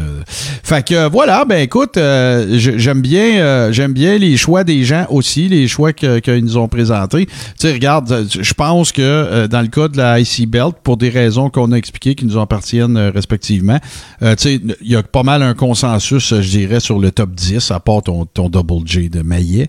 Mais je te niaise, c'était des farces. Mais non, non, parce que on va y donner ça. Non, mais Double J, on va y donner ça, par exemple. C'est un bon heat seeker. Il, il- il- il ramassait du heat, le gars. Là. Ça, tu sais, avec sa, sa- sa- sa petite marche, puis ce euh, J double F, euh, J double R, E double T, là, tu sais, c'est sûr que ça, on l'haïssait, là, c'est clair. Ah ouais, puis ça, là, j'aime tellement ça, là, comment qu'il appelle son nom, c'était écœurant. Ouais, ouais. Ça prend 7 heures, tout le monde est comme, ben oui, Jeff Jarrett. ta gueule, c'est ça. Puis, euh, faut pas oublier un autre détail important dans le cas de Jeff Jarrett qui a contribué, et c'est une chose dont je m'ennuie tellement de l'époque old school, c'est les vignettes. Hmm. Tu sais, quand il faisait des vignettes devant le Grand Ole Opry, puis tu sais, tout ça, puis ouais. tu sais, parce que sa gamique, c'était que dans le fond, la lutte, lui, il faisait ça deux doigts dans le nez, mais c'était un chanteur country, tu sais. Puis son saut, puis les lumières, je te Il le concède. faire un nom. Ouais, je te le concède, mais euh, moi, c'est c'est- c'est ça. J'ai pas... euh, Puis Jeff Jarrett, quand même, euh, on peut dire je- plein de choses sur lui, euh, et elles sont toutes vraies, là. mais euh, mais ça reste, il a quand même appris euh, à la bonne place, là, tu sais. euh, il a appris à Memphis avec euh, son père, puis tout ça, puis euh, Jerry Lawler. Fait que, tu sais, je pense que, euh, c'est ça, je pense que peut-être, euh, pourquoi tant de haine, hein? Ouais, ben, c'est ça. On demande. Mais bon, là, si vous êtes pas d'accord avec euh, la position dans le top 4, ça, je peux, je, peux vivre avec, euh, mais, euh, mais je non, ben, regarde, je vais, je vais quand même te donner que c'est un meilleur pick que Val Venis. Fait que, Ah, ben regarde, oui, déjà. Hey, euh, nous autres, les amis, on va faire une très, très, très, très, très courte pause pendant que Toto va aller égorger euh, Violette et que moi, je vais aller. à- Ben non, c'est des farces. Pendant que, euh, écoute, euh, moi, j'ai besoin d'une petite pause euh, salle de bain. Alors, ça va être une très, très courte pause. Allez-vous-en pas parce que là, on revient avec les deux gros segments, c'est-à-dire les champions du monde, WWE, NWA. Et là, je, pense que euh, ça peut aller vraiment n'importe où, ça, cette affaire-là. Euh, c'est clair que selon moi, il va y avoir des évidences qu'on ne pourra nier, là, mais peut-être je te le dis tout de suite, là, pour, pour euh, NWA, j'ai mis Jeff Jarrett cinq fois. ta gueule. Mais euh, fait que voilà, Euh, ça va être les deux les deux belts de champion du monde. Tout de suite après ceci, euh, et pour nos amis euh, de- qui sont avec nous sur Facebook Live, ça va être une très très très très courte pause. Puis on vous revient. Allez pas nulle part là, on revient. So this goes to all my freaks out there. Big Papa Pump is your hookup. Holler if you hear me. Alors bonjour, ici Hubert Reeves, grand amateur de l'espace et de 70% sur les ondes de radio H2O et de l'univers. Alors, nous voilà de retour et c'est à mon ami Toto que va revenir l'imbu de commencer ce top 5. Et, et c'est pas, écoute, là, ça- un choix ou l'autre n'aurait rien changé à leur importance. Alors, on va commencer avec la WWE. Alors, Toto, shoot-nous ça. Et ne mets pas, euh, s'il te plaît, ne mets pas Jeff Jarrett. Plaît.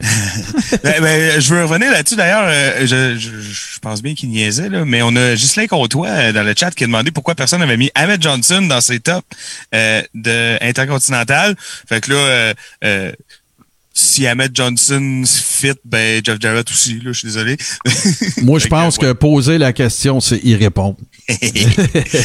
voilà. Euh, ouais, vous avez compris hein, que le top 5 qu'on fait là, il n'y a rien de, de scientifique, il Ben ben de, de ben couler dans le béton. euh, et euh, c'est surtout une occasion là, pour euh, nommer des gars puis parler Ah ouais, euh, nous- de lutte. Là. Nous ne sommes pas contributeurs non plus au PWI 500. Là, c'est notre Non, non, liste à nous autres, puis that's it. Voilà.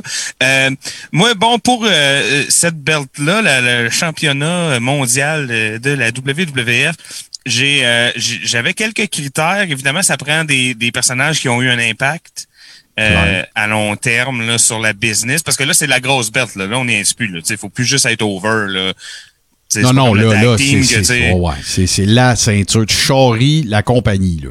Ouais, ouais, à une époque où c'est la plus grosse compagnie au monde, souvent, euh, ou en tout cas dans les plus grosses compagnies de lutte au monde, c'est un big deal. Il faut que ça soit euh, fait par des, des gens qui ont eu un certain impact. Euh, je vais y aller aussi pour la longévité, souvent des règnes, ou pour le nombre de règnes aussi. Euh, fait que on se lance en premier. Écoute, j'espère que je créerai pas de controverse là. Mais même si c'est pas long, son stint à la WWF, faut quand même en parler. On a Ric Flair, mesdames, messieurs, Ah en ouais, hein? 92. Moi, je pense que même avec juste quelques mois à avoir eu la belt, un an ish, là, euh, je pense que euh, ça fait quand même partie des cinq meilleurs champions de la WWF. Les, il faut aussi compter les, les meilleurs lutteurs points qui ont eu la belt. C'est un peu ça aussi. OK, ouais. Puis lui, ben, c'est un des meilleurs lutteurs euh, de tous les temps. Bon, on reviendra pas sur Ric Flair, mais sa run aussi particulière euh, à la WWF en 92, elle est digne de mention. Elle a fait beaucoup jaser. C'est clair. Euh, bon, il y a, y a pas juste le Rumble, hein, mais euh, à partir de fin 91, quand il se pointe là, euh, avec Bobby Heenan, puis tout ça, ça avait fait vraiment, vraiment couler beaucoup d'encre. Ça avait amené euh, beaucoup de nouveaux yeux à la lutte aussi. Puis ça avait, c'était pas le premier transfuge, tu sais, c'était pas la première fois qu'il y avait des lutteurs qui, qui passaient d'une compagnie à l'autre, mais c'était la première fois que ça faisait autant de bruit là, puis que c'était aussi gros parce que s'il y en avait un qu'on pensait qui était, tu sais, il y avait NWA détampé sur le cœur là au fer rouge là, tu sais, puis on pensait qu'elle allait être là pour toujours, puis là. Ben non, parce que c'est une affaire d'argent d'abord, hein. Puis euh, ben l'argent était Ben, plus belle à l'autre faut- place, puis c'est chicané puis tout ça. Fait que Faut, faut ajouter aussi, Toto, là, sans vouloir, être- je te reprends pas, ben pas pantoute, je trouve que tu as raison sur tout ce que tu dis, mais faut aussi ajouter que, oui, il y avait eu des transfuges, mais que dans le cas de Ric Flair, c'était le premier transfuge post-territoire. Mhm. C'est ça l'autre affaire. Parce que tu as déjà eu du monde qui Ouais, avait ouais, fait qui des. travaillait un peu partout. Ben oui, puis qui avait travaillé pour Vince Senior. Mais si on n'appelait pas ça des transferts, je faisais une run là, partais ailleurs. Mais là, c'était plus pareil. Là, Là, c'était les contrats long terme, puis euh, les shows de TV, puis c'était un autre game. là. C'était un autre oui, game c'est complètement. pas, c'est, pas le, un, un des, des lower mid-carder qui vient de switcher. Mais non, c'est le top guy. le, le big guy, tu sais, Ah c'est ouais. le top guy de la compagnie. Fait que, C'est euh, juste pour ça, je pense que valait la peine, euh, ça valait la peine de le mettre en top 5. En top 4, euh, je suis allé dans le peu plus récent, mais on n'a pas le choix euh, pour son impact, mesdames, messieurs, sur le bon de la lutte. Euh, John Cena, qu'on aime ou pas, là, euh, je pense que tu vas être d'accord avec moi, Martin T'as pas le choix. on peut pas euh, puis tu sais il est très polarisant. Euh, moi-même je l'ai détesté beaucoup là il y a une dizaine d'années une douzaine d'années. J'étais comme tout le temps lui. C'est vraiment. Mais avec le recul tu regardes euh, l'ensemble de son œuvre puis son nombre de championnats la qualité de ses règnes aussi parce que tu sais il y a su- il y, a souvent eu des belles runs des longues runs euh, un defending champion euh, un fighting champion euh, Big Match John, comme on l'appelle, euh, je pense que c'est ça. Même si c'est pas mon époque préférée de la lutte qu'il représente, il a quand même indéniablement marqué son époque, puis ça, ben, faut le mentionner. Très bon choix. Ça a été dur de trouver une photo de lui où ce qu'on le voit. Là. Toutes les photos de lui, c'est juste un ring vide, parce que personne ne le voit jamais. Mais là, j'ai réussi à trouver une, une belle con. photo. une belle photo de lui. Euh, sinon, ben, euh, là, on va être super mal cadré en plus. Mais là, j'y vais avec un peu avec l'émotion. Mais on n'a pas ben, ben le choix. Euh, en troisième position, Steve Austin, mesdames, messieurs, que j'aurais pu trouver avec la bonne belt comme photo. Tu, me mais C'est pas grave. Là. Ou avec des yeux même, ça aurait été bien. Ouais, mais, ouais. euh, mais bon, voilà, bon, c'est pas la meilleure photo, la, la mieux cadrée, mais euh, Steve Austin, bon, je reviendrai pas là-dessus, vous connaissez mon, mon, amour inconditionnel pour ce gars-là, toute sa run euh, euh, en Stone Cold, évidemment que j'ai j'ai aussi beaucoup de respect pour le reste de sa carrière, mais moi, euh, c'est vraiment, j'étais déjà accroché à la lutte, ça faisait deux ans que j'écoutais la lutte, mais ça, c'est vraiment ce qui m'a gardé, ce qui m'a donné le goût de continuer à écouter ça, ce qui m'a, écoute, j'ai réveillé mon père quand il s'est fait arrêter, là, tu comprends? Oh, ouais, Parce que j'étais comme, Asti, qu'est-ce qui se passe? Il vient d'arrêter ouais. mon lutteur préféré. Puis là, mon père était comme, c'est la dernière fois que tu me réveilles à cause d'un show de lutte. Je te le garantis. fait que, euh, voilà. Tu sais, c'était- ça avait, c'est un personnage qui avait beaucoup de place dans ma vie de fan de lutte, là. Tu sais, je l'aimais vraiment, vraiment beaucoup. Et puis, ben, euh, bon, on pense à WrestleMania 14, WrestleMania 15. Évidemment, il a, il a longtemps été synonyme euh, de cette ceinture-là. Euh, porte-étendard de la compagnie pendant très longtemps. Euh, une des entités au monde qui a vendu le plus de t-shirts aussi. Ah, là, avec, lui, euh, lui, il a battu tous les records de merch, ever. là. Ouais, ouais, mais même, euh, moi, je lisais que même euh, à une certaine époque, il se vendait plus de chandails de, de Steve Austin que de n'importe quoi d'autre. Que le Che, euh, que, que, que Led Zeppelin. Hello. Kitty. Ouais, ouais. Et c'est Steve. En plus, c'est c'est un, un, un coup de marketing génial parce que le, le chandail qui vendait le plus, il était noir avec des lettres blanches en avant. That's it. Tu sais, fait que c'est comme tu le vends 35 pièces, il t'a coûté 10 cents. Ah en ouais, plus, c'est sûr que la- t'en vends énormément. Oh oui, le, le, le, le die ou le, le, la- pas la sérigraphie, mais la sublimation qui a coûté le moins cher, qui a rapporté le plus de l'histoire. rien, tu sais, Ouais. Austin 316 en blanc. Euh, non, ben, euh, je sais aussi qu'après, ils en ont sorti plein avec des motifs en arrière puis tout ça, mais tu sais, au début, c'était vraiment juste ça. Euh, fait que voilà, je trouvais qu'il y avait sa place là-dedans. Sinon, ben, en deuxième position, on n'a pas le choix. Hulk Hogan.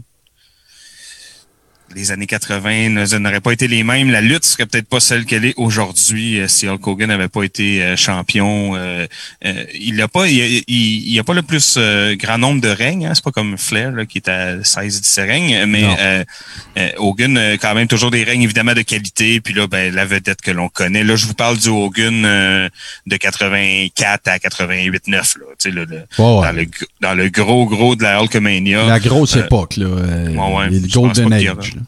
Je pense pas qu'il y aura grand controverse là-dessus. Martin, à moins que ça me surprendrait que tu l'aies pas mis dans ton dans ton truc. mais je Tu, tu, tu, tu verras, tu verras. Ben, ouais, qui vivra verra, Et comme voilà. on dit.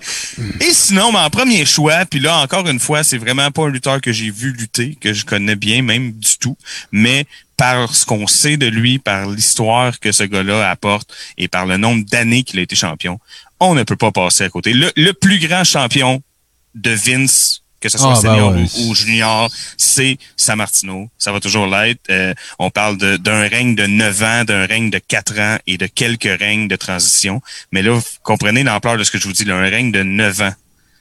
Et le Madison Square Garden, pendant 9 ans, était plein. Ah ouais, c'est- fou raide, c'est- capoté, c'est c'est incalculable l'argent qu'il a fait faire à cette famille-là. Puis, euh, en tout cas, regarde. euh, Mais non, écoute, moi, je, je trouve tous tes, je trouve tous tes pics euh, très, très bons. Et euh, écoute, y a, il y a- c'est, la, selon moi, c'est une des catégories les plus difficiles parce que tu peux plus vraiment juste être émotif. Tu, sais. tu peux pas dire, Non, non, là, c'est ça. tu peux pas dire numéro un Batista. Là, tu, sais, tu regardes. Là. Non, même si t'as trippé, tu sais, faut être un, un peu. Ben, c'est en ça. tout cas, je, je pense que j'ai réussi à le faire de façon assez objective. Ouais, je me suis bon. racheté pour Jeff Jarrett aussi. C'est bon. Écoute, ça, je, vais, je vais maintenant m'exécuter. J'ai tellement, mais tellement de mentions honorables, OK? Non, mais c'est ça, on pourrait. Ouais, ouais, mais ils sont importants pareil parce que Undertaker, faut qu'il soit, tu sais, il faut qu'on le mentionne. Et la raison pour laquelle euh, Undertaker, je le mentionne, c'est que c'est un de ces rares workers qui avait pas besoin de belt. Il y a des workers qui ont pas besoin de belt. OK? C'est pour ça que je tripais autant sur la IC belt. Parce que Kurt Hennig, à- pour être over, avait pas besoin de belt. Jake the Snake avait pas besoin de belt. Tu comprends? Puis dans le cas de Taker, ben, c'est- c'est- il avait pas besoin de belt, mais il était tellement dans cette catégorie-là qu'en plus, ils ont donné la belt. Je veux dire, à un moment donné, c'est parce que tu pouvais plus. là. C'est c'est pas parce qu'il y avait Ben, personne c'est d'autre. parce que tu dis, c'est le fun, il y en a pas besoin, mais ne serait-ce qu'au niveau personnel, comme c'est plate, là, qu'il ça fait 30 ans que c'est, ou 20 ans que c'est une des meilleures, euh, sais, un des meilleurs workers Ah ouais, de, ben ouais, c'est de la place, puis tu sais, il carry la compagnie, il est super bon dans le locker, puis tout, c'est un atout partout, ce gars-là, tout le monde veut travailler avec, euh, Clairement. avec Undertaker, tu sais. Fait qu'à un moment donné, on fait, ben là, donnez-y, puis storyline-wise, ça fitait aussi, puis tout ça, là, au début. Clairement, clairement. Euh, je continue, tu sais, il y a des gars comme Yokozuna. Tu sais, moi, je m'excuse, mais champion du monde de 600 livres, faut t'en parler. Tu sais, je veux dire, c'est miraculeux, là, tu sais, que ce gars-là ait pu faire ce qu'il a fait. Euh, écoute, euh, mention honorable, euh, puis c'est une mention honorable qui aurait dû être faite dans la IC Belt aussi, mais Chris Jericho. C'est Chris Jericho qui a battu The Rock, Steve Austin pour gagner deux belts, puis ça faisait pas quoi, deux ans qu'il était dans la compagnie. C'est fucking huge, là. Euh, puis sinon, y a le, Ultimate Warrior, ça mérite une mention honorable. Pourquoi? Parce que c'est le gars qui a battu Hogan. Tu peux pas pas le dire. Euh, ça a été le gars post-Hogan. Que ça ait été bon, pas bon, que tu aimé, pas aimé, tu peux pas, pas en parler. Ça, c'est, clair. Et à cause de ma liste, il faut que je donne une mention honorable dans la catégorie. Il y avait juste plus de place. Euh, c'est- The Rock, c'est clair, c'est évident. Ça a été un tremplin pour lui qui l'a amené à devenir l'acteur le mieux payé d'Hollywood. Tu peux pas pas parler de The Prochain Rock. président. Ben, et mon choix sentimental, dans les mentions honorables, c'est Mick Foley.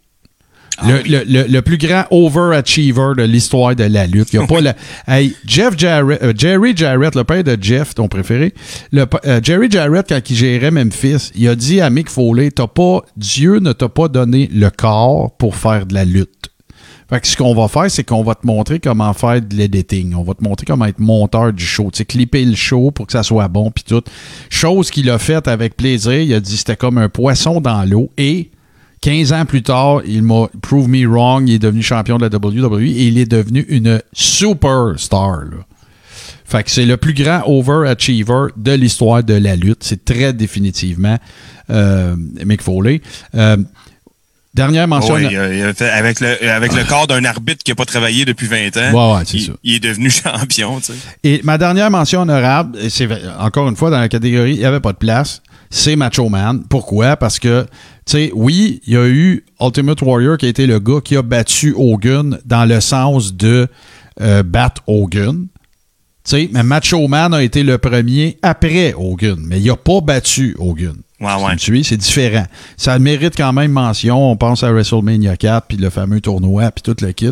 Euh, un, un- un WrestleMania que je trouve très sous-estimé, d'ailleurs. Moi, je sais Ah oui, pas le pourquoi. 4, il est le fun. il est J'adore ce Mania-là. Je le trouve cool. Tu sais, tu veux faire jouer quelque chose à la TV, te rappeler des souvenirs, puis peut-être pas t'installer devant. C'est tellement bon, Mania 4, vraiment.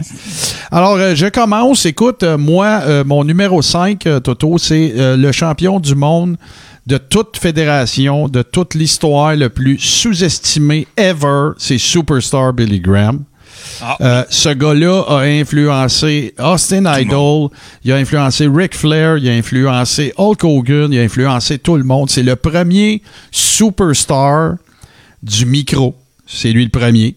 Il n'y en a pas eu avant lui. Là. Oui, Dusty Rhodes était là, mais même Dusty Rhodes s'est inspiré de Superstar Billy Graham. Ouais, ben parce que là, tu parles, euh, euh, il a commencé à être Otto Micro aux alentours de 72, 73. Ouais, là. 12, 13, 14, 15. Puis il a Ben oui, battu Bruno. pas, là. Il a battu Bruno, là. Mhm. Pas ça. Et la plus grande erreur de l'histoire de la lutte, il y en a plusieurs. Mais moi, en numéro un, c'est pas le Invasion Angle euh, de, la- de la WCW, non. C'est que Superstar Billy Graham n'ait jamais été tourné babyface. Si ça s'était arrivé, Hogan, pas sûr. Euh, écoute, ça arrête. Puis imagine-toi juste ça, là. Imagine-toi que tout se passe pareil, mais qu'Hogan, au lieu de battre l'Iron Sheik, il se bat contre Superstar. Ouais, ouais. Écoute, écoute-moi bien, là. Fait que ça, c'est mon numéro 5. Et euh, il est. euh, par la suite, sa carrière, quand il a décidé de starter sa gamique de sa gamique de gars de karaté, à il a scrappé son legacy totalement, là. Là, après ça, ben, ils ont fait une petite faveur, puis il revenu à WWE, entraîner euh, le premier de Rock, Don Morocco. Il avait essayé de faire un retour, mais il s'était fait graffer une hanche ou je sais pas trop, puis ça a jamais marché, en tout cas, regarde. Mais Superstar Billy Graham, le plus underrated de tous les champions de toute fédération confondue de l'histoire de la lutte, pour moi, c'est lui. Puis le gars qui a eu le plus d'impact sur le plus de monde dont on ne parle pas, c'est lui. Superstar, c'est Superstar. Après ça, ben écoute, je continue. euh, Puis là, ben regarde, on va être, euh, on va être 100 000 à l'heure euh, complètement d'accord, mon cher Toto. Mais c'est John Cena. Ben oui. Euh, John Cena est incontournable. Euh, écoute, il a 15 ans de carrière à WWE, genre 15 règnes. euh, euh, le, le- le- le plus gros donneur de Wish à Make a Wish de l'histoire de l'organisation. Un gars Et, business, un gars tu peux envoyer n'importe où, qui, qui paraît toujours bien, qui représente bien la compagnie. Oui, polarisant, mais on s'en sert, qui vendait de la merch. Mais oui, puis si tu prends sa carrière au complet, là, pas juste WWE, là, si tu prends vraiment de, de, de- c'est la première fois qu'il qu'il- qu'il est allé devant une petite crowd, là, jusqu'à jusqu'à aujourd'hui, on parle de quasiment 25 ans là, de lutte. Ouais. Là. Puis là-dessus, il a été pas juste un peu, il a été très relevant et très, très pertinent pendant 12-15 ans. C'est énorme, ça n'a aucun sens.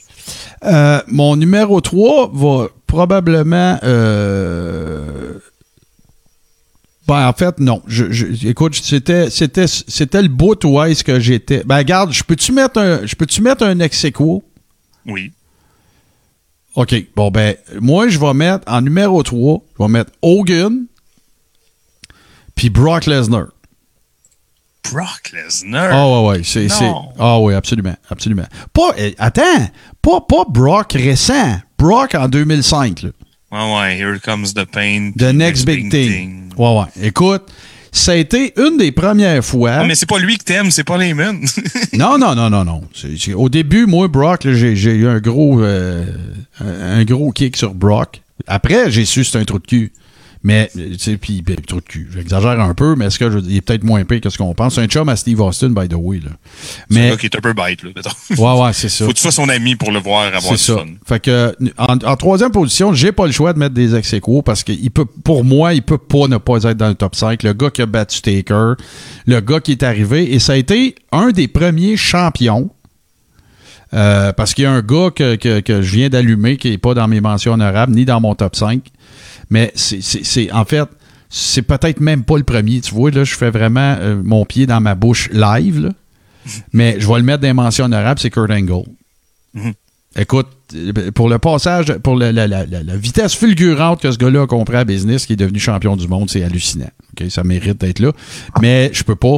Brock, c'est pas pareil parce qu'il était gros, il faisait peur. Tu sais, Hogan, il a l'air petit, dude, à côté, là, tu sais.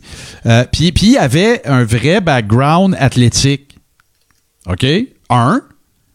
Deux. Champion du monde du UFC, Toto. T'essayeras ça, toi, dans tes loisirs. T'essaieras ça dans tes loisirs. Ben, Ben, là, attends, là. Parce que si c'est ça l'argument, je peux une pas mettre expression. personne. euh, C'est une Tout le monde expression. va me péter à la gueule tout le temps. C'est une expression. Et non, c'est pas vrai que tu peux ne pas te servir de ça. Tu peux en mettre d'autres. Tu peux mettre Dan Severn. Tu peux mettre, euh, voyons comment il s'appelle, euh, l'afro-américain qui est super gros, là, qui, qui a une run en ce moment à WWE. Lashley. Lashley. C'est tous des gars qui ont des legit background. Angle l'avait, ouais. mais tu sais, pour le, le euh, moi je mets Lesnar Ah 5. non, il est impressionnant. Il, il est encore, il est impressionnant, mais en tout cas, moi, je Bon, pas. Pas- j'en parlerai pas. Euh, Il y en a qui me disent, vous, vous le savez pourquoi, il y en a qui vont me dire, Euh, ouais, mais il y a eu plus d'impact que ton numéro 2, numéro 1. Je le concède. La seule raison pourquoi il n'est pas dans le top 2, il y avait 6 moves. Ouais, ouais. On parle de lutte, là, Chris, là? Ben, tu sais, faut En que fait, c'est que euh, c'est c'est encore plus insultant que ça. C'est pas qu'il y avait six moves, c'est que il, avait, il a choisi de faire juste six moves. Aussi. C'est encore pire. Fait que là, il y en a qui vont dire, ben, c'est justement pour ça qu'il devrait être le meilleur, ben, pas pour moi. C'est une question bien personnelle. là. Mhm. Euh, numéro 2, c'est Austin. Austin, euh, écoute, euh, c'est la raison pour laquelle, tu sais, comme Hogan a été là longtemps, il y a eu une époque gigante, il y a eu une, euh, un impact gigantesque qui a fait faire de l'argent à du monde qui aurait même pas dû en faire. Tu sais, tout ça. Ça, je le donne. OK? Mais, six moves, puis politicoyeux à côté. Euh, that doesn't work for me, brother. Puis tout. Puis contrôle créatif. Puis toute la patente. C'était compliqué. Euh, dans le cas de Austin, ben, c'est l'argument inverse. Cinq ans on top, plus gros vendeur de merch. Ouais. Tu sais, écoute, là, il a, il a- il a- il a bouleversé le monde de la lutte, le gars. Là. Oui, faut pas enlever Vince. OK, faut, faut, Vince Non, puis tu parles de politicoerie, c'est pas le pire, Austin, mais tu sais, il est quand même, Il en a il fait. quand même perdu sa belle run parce qu'il voulait pas dropper contre. euh, Il en a contre fait, c'est vrai. Mais au moins, il a fait son meilleur culpa. Pas Hogan. Fait que numéro 2, c'est Austin. Et numéro 1, pour moi, c'est incontestable. Avant même qu'on commence à jaser, c'est Bruno, c'est sûr. Euh, pourquoi? Moi, je pensais que tu parlais pas pendant mes affaires parce que tu étais en désaccord, mais c'est parce que c'était toutes les mêmes. hein. Ben, ça se ressemblait beaucoup, c'est sûr. Mais tu sais, dans le cas de Bruno, euh, le- le- ce qui a- ce qui m'a fait passer proche de pas le mettre premier, c'est l'impact qu'il n'a pas eu sur la TV. Tandis qu'Hogan, oui. Ouais, mais tu tu peux pas. euh, les chiffres sont là, là. 9 ans, dude, 9 ans. Non, non, je le sais. Puis, euh, pas un 9 ans que le monde trouve ça plate, puis que le monde est tanné, puis que le monde chiale. Non, un 9 ans que le monde, they can't get enough. Il s- il- le, le- le Garden, il est plein tout le temps. L'autre affaire, c'est que euh, regarde juste te montrer comment Superstar c'était huge là. Puis j'aurais pu le mettre plus haut là. Tu sais, c'est vraiment parce qu'à un moment donné il y, en avait d'autres plus récents. Superstar, il y a un record. Il il y a sold out dans le main event 20 fois sur 21 MSG. 20 fois sur 21. Je sais pas si vous réalisez, là, mais 21 fois, là, c'est pas loin de la moitié de toutes les fins de semaine d'une année que tu remplis une arena comme le Madison Square Garden. Là, à la défense de Bruno, il y en a plusieurs qui c'était avec Bruno. On, ça, on- je te le donne, ça. OK? Fait que Bruno, euh, c'est, Bruno, en fait, c'est le gars.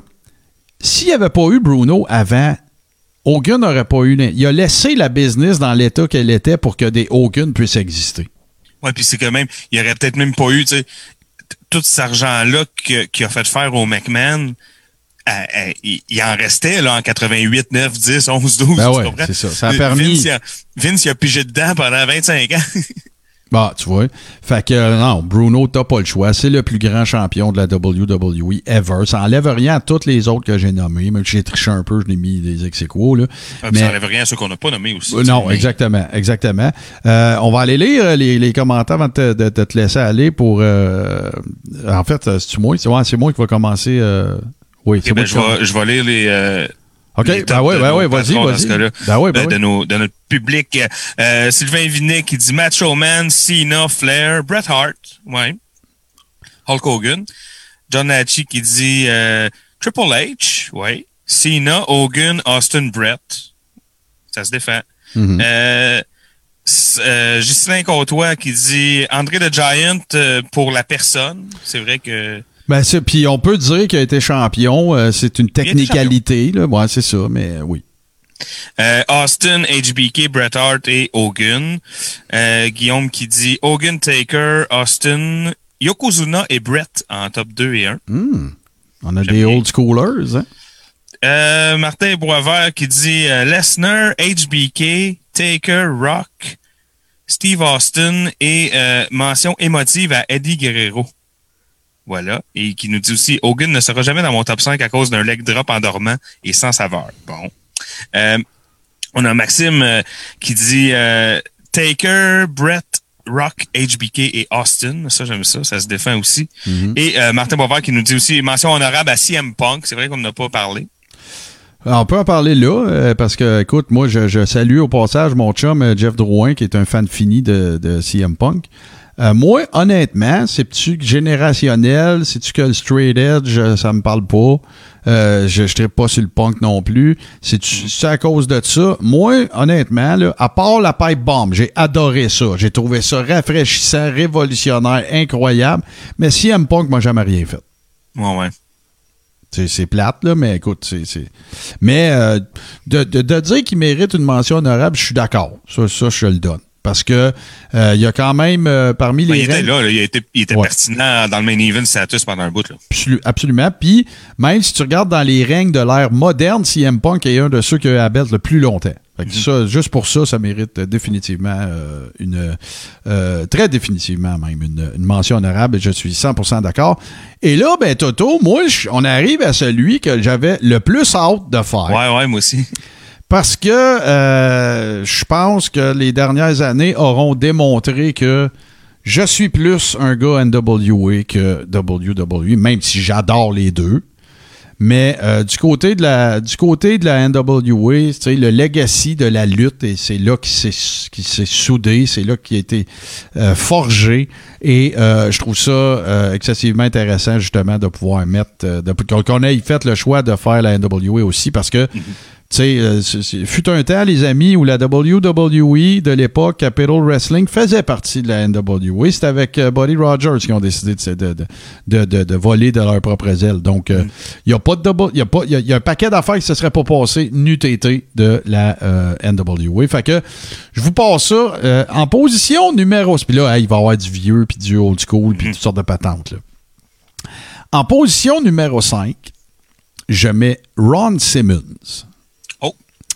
Parce que ça a été le premier Afro-Américain champion du monde poids lourd d'une fédération majeure mainstream dans l'ère moderne qui avait des shows à TV. Et je trouve ça digne de mention. Et parce que Ron Simmons, c'est un hostie de bon Jack, c'est un athlète incroyable, un athlète émérite qui n'a pas percé la NFL, mais qui est un dieu à l'université de, euh, je pense que c'est les Gators de Floride. Ouais, Écoutez bien, là, le gars, là, ils ont retiré son locker. Quand tu vas dans le vestiaire de cette équipe-là, il y a un stall où est-ce que Ron Simmons, Farouk ou peu importe comment vous voulez l'appeler, euh, où est-ce que tu peux pas t'habiller là. Ils ont mis une vitre. OK? Ça, là, je m'excuse, là, mais j'ai jamais vu ça ailleurs. Ça se peut que ça soit arrivé, mais je n'ai jamais entendu parler d'un autre athlète qui ont retiré son stall pour se changer quand il joue à la maison. Fait que comme c'est comme une petite vitrine, euh, c'est un peu comme un musée là, genre il y a son, du stock à lui dans le locker, puis là il y a une vitrine par dessus, puis là ça dit genre Ron Simmons. Ron Simmons, euh, here, les genre. années qu'il a été là, son linge est là, son jersey est là, tout est là. là. OK? Euh, Martin Boisvert pose une question importante. Est-ce que ça inclut la WCW? Oui. La WCW n'était plus dans la NWA, on est d'accord, mais de toute façon, c'était tous des workers qui ont sévi dans la NWA aussi. Euh, Joe Sakic, je crois, au Colorado. Bon, tu vois, je le savais pas. Puis, de toute façon, ça serait très compréhensible que Joe Sakic ait cet honneur-là aussi. Peut-être un peu tendancieux quand tu considères qu'il est DG de l'équipe à Star, mais ça, c'est une autre histoire. Ça. Mais euh, voilà, tu sais, c'est comme si Triple H retirait son locker euh, au Performance Center, tu sais. Mais bon, il que- savait il- pas, là. Il décide aujourd'hui qu'il va être le prochain au Hall of Fame. Ouais, ou ben non, euh, le Triple H, euh, c'est comment qu'il appelait ça, donc? Le... Memorial. Le Memorial Triple H Battle Royal, ça serait ordinaire en salle. fait que, ouais, fait que mon numéro 5, puis là, ça, c'est un choix très émotif. Euh, Je tripe vraiment ce worker-là. Surtout depuis que j'ai vu WWE Untold euh, qui parlait des. euh, des vraiment, j'ai été bien ben touché par le dos de, tu sais, un badass, mais legit. Puis qu'en plus, il est straight, là, tu sais, il est drette comme une barre, le gars. Ah ouais. Fait que euh, j'ai vraiment, euh, j'ai vraiment trippé. Euh, sinon, ben, écoute, au numéro 4, il faut qu'on mette euh, Gorgeous George. Mhm. Parce que si c'est pas de Gorgeous George euh, sur le DuPont Network euh, dans les années 50, euh, lors de l'avènement de la télévision, ça a été la première méga vedette euh, de, de, de la NWA. Ça a été la première méga vedette de la TV. Euh, il y a du monde qui collectionnait. Il se mettait des bob dans les cheveux, puis quand il marchait vers le ring, il les lançait. Puis il y a du monde qui collectionnait ça, là. Tu sais, tu- ça se vend sur eBay, d'autres, là. OK? Fait que, non, non. Puis écoute, euh, c'est lui aussi qui a pas mal rendu populaire le, le concept de manager, d'arriver avec un manager. C'est un heel, évidemment. D'arriver avec un manager, euh, tu sais, là, qui était euh, euh, chiant, puis tout Ouais, ça. qui là. allait mettre la merde. là, Et voilà, exactement. Fait que Buddy, Buddy euh, excuse, Gorgeous George, euh, pour, pour ces raisons-là.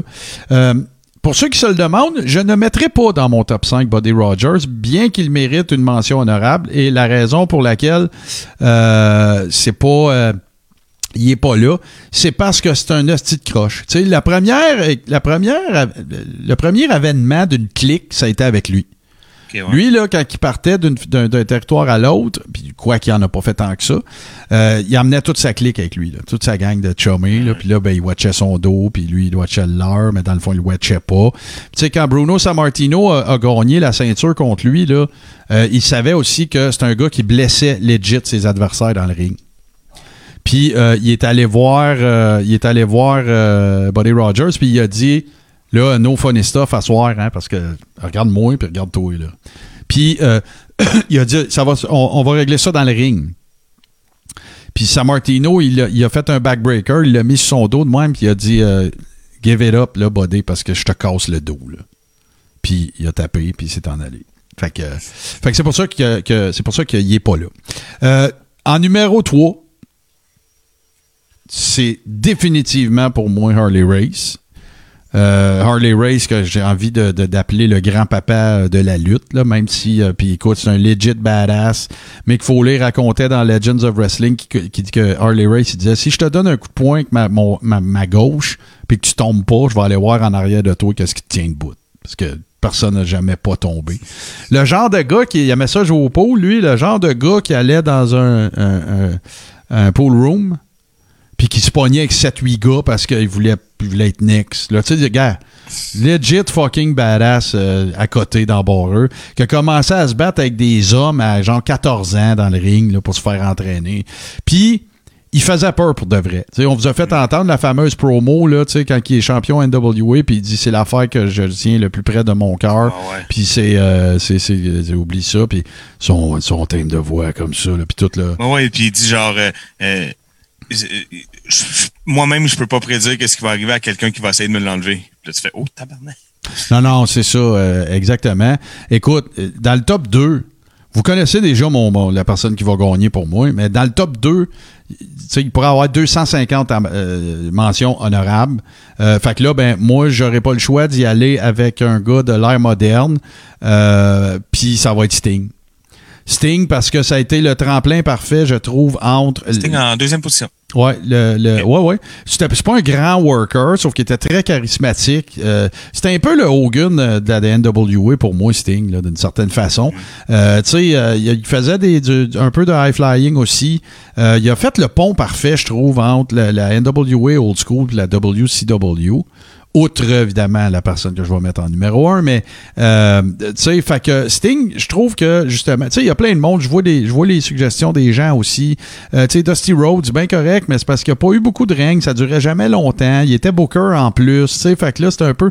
Sauf que j'enlève absolument rien. Dusty Rhodes, dans mon top 10 all-time, il est là.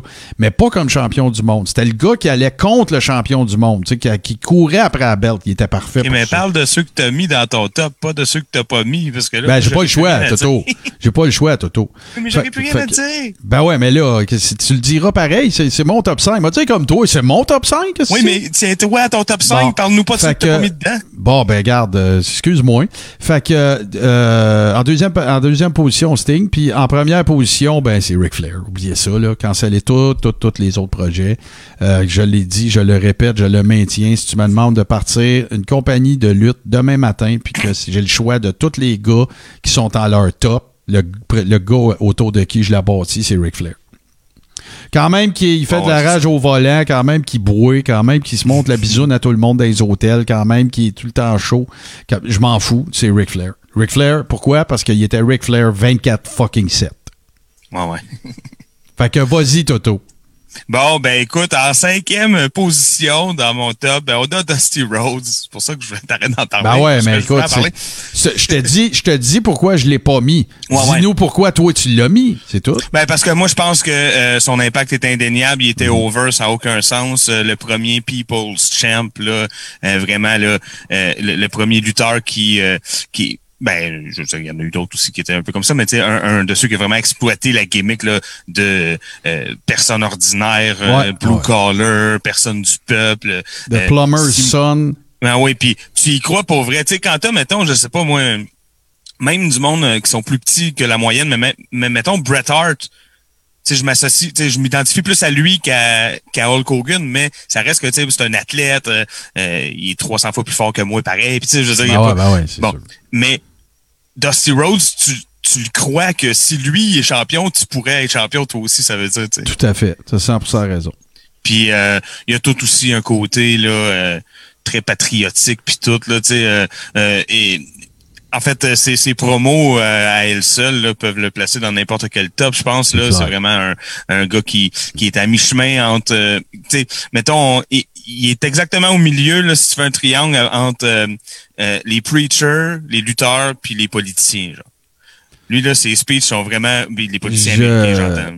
Ouais, ouais. je- moi, je le mets là avec euh, Superstar, qui a été preacher pour de vrai dans la vie. Ouais, c'est ça là, c'est ça. Fait que Ouais, ouais, t'as raison. 100% raison. Puis tu sais, t'as- l'impression qu'il pourrait lui faire faire n'importe quoi là. euh, la, la, la crowd en studio là, s'il disait euh, faut que vous faut que vous assassiniez Ric Flair, tout le monde irait là. Ah ouais, mais tu sais, euh, mets ta main sur la TV. tu sais. Ah Je suis oui, certain puis, tu sais- qu'il y en a quelques centaines qui ont fait Ah ouais, Dusty, alright. Tu sais, c'est Ah, sûr clair. que oui. Euh, un, un autre que, que t'as pas mis, euh, c'est intéressant, on va pouvoir en parler. Euh, il faut juste que je trouve sa photo, oui. C'est euh, Buddy Rogers. Ah ben oui, c'est ça, gars. Il y a, il y a- il y a d'affaires là dans, dans, une C'est ça. Moi, j'ai- certaine j'ai mesure. j'ai voulu le mettre là. Euh, je trouvais que c'était pertinent. Je ne savais pas, par contre, tout ce que tu nous as raconté, euh, que, ce que tu viens de nous raconter là, euh, au niveau de, de- des petites clics, puis d'être pas, euh, d'être pas euh, cool. Il était, il était ça, pas cool backstage, il était vraiment pas cool. Bon, c'est un, je performeur incroyable, ça je te le donne. là. Ben, c'est ça. Je me suis vraiment basé plutôt sur la qualité de ses règnes, puis sur l'impact qu'il y a eu. Ça, c'en était un autre qui était très over, qui faisait vendre des billets, puis tout. Euh, sans problème. Euh, on a parlé aussi. D'ailleurs, euh, Toto, si tu me permets deux secondes, petite bit d'information, c'est Buddy Rogers qui a aussi permis à Vince Senior de quitter la NWA. Parce que il y avait pas, euh, avant Ouais, ça, il y avait eu plein de monde, mais il n'y avait pas eu la star qu'il avait besoin pour voler, faire voler euh, Capital Wrestling et ou Mm-hmm. WWF à l'époque. Fait que euh, c'était c'est grâce à Buddy Rogers. En Ben fait. ouais, c'est ça. Puis ça aussi, c'est c'est c'est c'est, euh, digne de mention parce que ça, ça a permis là, à Vince Senior de de, de, de devenir. euh, ce Ben, puis est de- devenu, hein. pas juste ça, Toto, de prendre le contrôle de Madison Square Garden. Ah ben oui, c'est ça aussi. Ben oui. Tu sais, c'est clair. Voilà. Euh, en troisième position, ben là, tu en as parlé, tu l'as mis à la même position en plus. Ah euh, ouais, moi, hein, mais euh, on est d'accord, euh, Hardy Race, écoute, voilà. sans Hardy Race, il n'y a pas de lutte. Tu sais, euh, il il y a des gens qui trouvent ça toujours rigolo quand euh, quand on leur dit, tu sais, des, des, des gens qui sont à l'extérieur, mettons, du monde de la lutte, euh, ils, ils trouvent toujours ça drôle quand euh, ils sont tout le temps comme Ah, tu sais que c'est fake, hein, puis tu sais que c'est un spectacle, mais c'est parce que c'est sûr qu'aujourd'hui, tu regardes ça, puis tu sais, ou mettons, si, si ce que tu as connu, toi, c'est euh, euh, c'est c'est genre euh, Doink contre euh, Skinner en 93, c'est sûr que tu as l'impression que c'est arrangé. Mais il il y a une raison pourquoi avant c'était flou, la ligne était floue, puis c'est des gars comme Harley Race qui faisaient que ça avait l'air vrai de vrai Ah, ouais, pour ouais. vrai. Là. Ah ouais. Puis tu sais, moi, j'aimais ça qu'Harley Race, il n'y ait pas la shape de Jim. Non, non. Tu sais, c'est- une époque Il- révolue, ça. Puis c'est- on s'ennuie de ça. À part Kevin Owens, il n'y en a pas d'autres. Tu sais, la petite pote ou tu sais, whatever. Ou, euh, tu sais, tu sais, il y a des gars, là, que tu sais qui sont forts. Euh, tu sais, Henry Godwin, il avait pas une shape de Jim, mais tu savais qu'il était fort, là, tu sais. Mais c'est des gars, c'est drôle que tu parles de Henry Godwin parce que. euh, ce C'est ton numéro dire, deux. c'est- non, non, non, non. non. Mais ce que je m'en allais dire, c'est que euh, quand, euh, on n'a pas l'impression qu'il va au gym, on a l'impression qu'il est fort, mais genre parce qu'il charrie des balles de foin à la Ben, journée. c'est ça. Ou qui est juste venu au monde fort, tu sais. Tu sais, c'est juste un badass. tu sais. Il y en a du monde qui ont des génétiques de fou, tu sais, mais qui n'ont pas la shape de Jim. Mais tu sais, regarde, moi, moi, vraiment aparté débile. Dans le, dans le temps des concours des hommes forts, qui en faisaient au Québec, le, le- le- c'était l'homme fort Mark Ten, imagine, une compagnie de cigarettes. Puis euh, il y avait un gars qui s'appelait Daniel Poulain. Puis je vais toujours me rappeler de ce gars-là parce que Daniel Poulain, il avait vraiment une shape comme mon mononcle. OK? Puis à toutes les années, il gagnait le lever de la plateforme. Tu sais, genre, il pouvait lever une plateforme sur ses épaules de 1800 livres. Il gagnait tout le temps, puis il avait une shape à mon mononcle. Là. Je te le dis, là, vraiment. Pas de biceps, rien. Non, non. Il y a du monde qui vient au monde Ah, fucking fort. C'est ça que je te dis. Puis il y avait pas... C'est même pas l'affaire de gros os. Ben, tu sais, un gars euh, bien portant, là, mais qui est fort aussi. Non, non. il- Je te dis, ça valait mon oncle qui vend. Il n'y avait pas une shape. ouais. Ouais, c'est ça. Tu sais, pas, il était habillé un peu weird. Il était pas habillé sports. Tu sais, genre, il y avait des jeans, là. Tu sais, il arrivait là, puis tu sais, euh, c'est ça. Tu sais, Puis garde, tu vois, Maxime Lévesque qui dit des shapes comme Meng. Tu sais, Meng, c'est la même affaire ou, euh, Ouais. ou Aku, là. Même chose, tu sais. Tu regardes ce gars-là, il a pas une shape de gym, mais cœur l'est pas, là. C'était mort. Tu sais, fait qu'en tout cas, ben oui, Harley Race, écoute, un legit fucking legit badass, fumeur en chaîne et euh, qui roulait avec son char dans les petites routes euh, du sud des États-Unis tout le temps à 160. C'est vrai, ça, là. là. Oh, oui, non. Puis avec la petite bière entre les jambes. Ah, tout le temps, tout le temps, tout le temps, tout le temps. Euh, et en deuxième position, là, j'ai été un peu surpris de ne pas le retrouver dans ton top. Euh, Ouais. euh, on parle bien sûr de Lutez. Ouais. Euh, C'est sûr. on fait un top. Ah ouais, il aurait des avoir, champions. Il aurait pas avoir Jack Briscoe, euh, il aurait pas avoir Terry Funk, il aurait pas plein. avoir Dory Funk Jr., mais c'est un très bon pic, là. Je te dirais que Lutez, là, c'est aussi mon critère euh, de euh, longévité parce que bon, euh, euh, Lucie, là, je pense que c'est un petit peu moins long que, que Bruno, mais il a quand même été 7-8 ans en ligne champion à un moment donné. Ouais, ouais, ouais. Puis il était full legit. Puis un vrai, vrai, vrai, de vrai, vrai, vrai shooter, là, tu sais. Une des raisons pour lesquelles il n'y avait pas de trouble à donner à Belt à Lutez à l'époque, puis souvenez-vous qu'on est d'un territoire, c'était que s'il y en avait un qui voulait aller go into business for himself, puis, euh, tu sais, faire taper Lutez, c'est impossible. Non, non, c'est ça. C'est une des essaye pas. raisons, mais il paraissait bien champion, là, tu sais, le, le saut tout le temps, cravate, un genre de Nick Bockwinkel ou, euh, tu sais, Ric Ouais, ouais, Flair de euh, l'époque. Ou on pourrait le comparer à- à- dans d'autres sports, là, c'est un peu le, le, le, le Jean Béliveau ou le Bill Ouais. Russell de son époque, là, tu sais, de- Ouais. euh, toujours bien mis, euh, toujours respectable, respecté, tout ça. Ouais, ouais, ouais, t'as, t'as 100% raison. C'est un très bon pic. Moi, c'est juste parce que je me suis dit personne ne saura c'est qui. Ah ouais? Ah, Ben, ben, Ah non, moi, euh, Puis, tu sais, a- c'est- c'est- Lutez, c'est comme le champion, tu sais, on pourrait presque dire un genre de Bruno de son époque, là, tu sais, dans une certaine façon, mais c'est un shooter. Bruno, c'était plus un strongman, mais, euh, tu sais, Ted, c'est parce que on en parle tout le temps, on en parle tout le temps, on en parle tout le temps, mais tu sais, on n'a pas de feud à raconter de Lutez. Non, c'est ça, On n'a pas, rien à ça, dire, c'est ça l'affaire, tu sais. C'est pas comme Flair non plus, tu sais, que tu peux raconter que, tu sais, il s'en allait dans le territoire de Portland, il prenait euh, Playboy, Buddy Rose, il avait même pas d'affaire à avoir dans le même ring que Flair, puis il faisait avoir l'air d'un million de dollars. Lutez pouvait pas faire ça, tu sais. Non, non. c'est pour ça, c'est comme un peu, euh, c'est correct, il y a d'affaires là, mais c'est tout, je sais pas. Ouais, ben je me suis basé sur ces chiffres aussi. Ouais, ah euh, ouais, euh, il y a toute une génération de lutteurs. euh, les lutteurs qui luttaient dans les années 70-80 se sont tous beaucoup réclamés de ça. Ouais, ouais, ouais, Donc, ouais, ouais, c'est vrai. c'est pour ça que je trouve C'est un très bon pic. mentionnable. Et sinon, ben bon, voilà, euh, on est d'accord là-dessus. Euh, Ric Flair en première position, il n'y a pas, euh, il a pas à barbouner longtemps là-dessus. Euh, Toutes les listes qu'on a dans le chat, c'est Flair. c'est- Ben, c'est parce que c'est synonyme de cette ceinture-là, euh, euh, pas juste à cause du nombre de fois qu'il l'a gagné, parce que bon, évidemment que ça, ça vient avec un nombre de fois que t'as perdu aussi, hein. Fait que c'est pas nécessairement Ouais, comme il dit. Il dit ça glorieux, souvent, lui plutôt- euh, dans des podcasts. Il dit, tu sais, oui, tout le monde capote parce que j'ai gagné la ceinture 16 fois. Je l'ai perdu 15 fois et tout. Ben oui, c'est ça. Puis c'est parce que, tu sais, euh, moi, moi, mettons, je trouve ça plus impressionnant, un règne de 9 ans comme Bruno San Martino. Ouais. que 16 règnes en 25 ans, mais je dis pas que ça l'est pas. Mais bon, là, évidemment, il y a tout le côté storyline, tout ça qui fait que souvent, t'as besoin de changer, puis c'est plus efficace si ton champion face court après la ceinture, puis c'est Ouais. plus efficace si ton heel là. Fait que bon, tous ces principes de base qui font que ça a changé beaucoup, mais ça reste que quand même a toujours extrêmement bien représenté la ceinture, la compagnie, euh, tout ça. Écoute, Ouais, puis euh, Flair, tu sais, c'est- pour expliquer son. T'as 100% raison, parce que pour expliquer son 15, euh, son, son 15, sa 15, 15 défaites, mettons, là, dans des matchs Ah ouais. de championnat du monde, euh, moi, j'aime ça, appeler ça l'ère Flair, c'est comme le rétro moderne. C'est comme le gateway entre le méga old school vintage puis le moderne. Puis le vrai moderne, c'est 90, c'est pour moi. Après ça, à cette heure, on est dans l'actuel-ish, là. De toute façon, on peut y aller par les noms qu'on a donnés aux airs aussi, là. C'est post-moderne, en c'est en ce moment. Ouais, ouais, c'est ça. Mais tu sais, moi, j'ai tout le temps l'impression, je regarde la WWE j'ai l'impression de regarder un, un show de Cirque du Soleil. C'est débile, là. Mais bon. Puis euh, dans le cas de Flair, c'est que faut pas oublier aussi que les, les raisons pour les- lesquelles Flair perdait, c'était aussi pour faire du cash. Tu sais, il y avait la course pour aller la rechercher après. Ben oui, Rappelez-vous Flair for the Gold avec Harley Race. Rappelez-vous Dusty qu'il y a eu des comebacks, des, des, des, des rematchs et tout ça. Fait que c'est pour ça qu'il l'a perdu aussi souvent. Et d'ailleurs, du côté linéaire de la ceinture, euh, on peut dire que Flair euh, a été champion du monde 21 fois, en fait. Parce que là, il y a eu des. Le, le, le, le linear euh, NWA Championship a, a changé. euh, C'est un peu comme les ceintures de boxe. Là, à un moment donné, les fédérations sont comme. Mais euh, Flair, c'est. c'est- Écoute, c'est Flair. si- on pourrait faire l'épisode au complet juste à raconter des affaires à coucher dehors de Flair ou des feuds ou des moves Oh, ou des, ouais, des- du selling ou des affaires comme ça. C'est. C'est juste.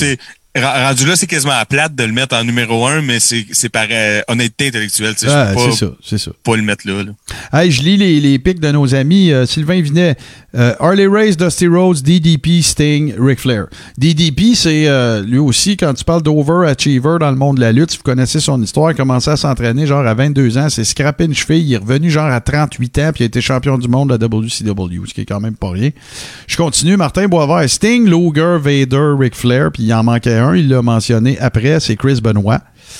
Euh, on a eu des mentions honorables assez humoristiques de Martin Boisvert. Euh, David Arquette et euh, Vince Russo.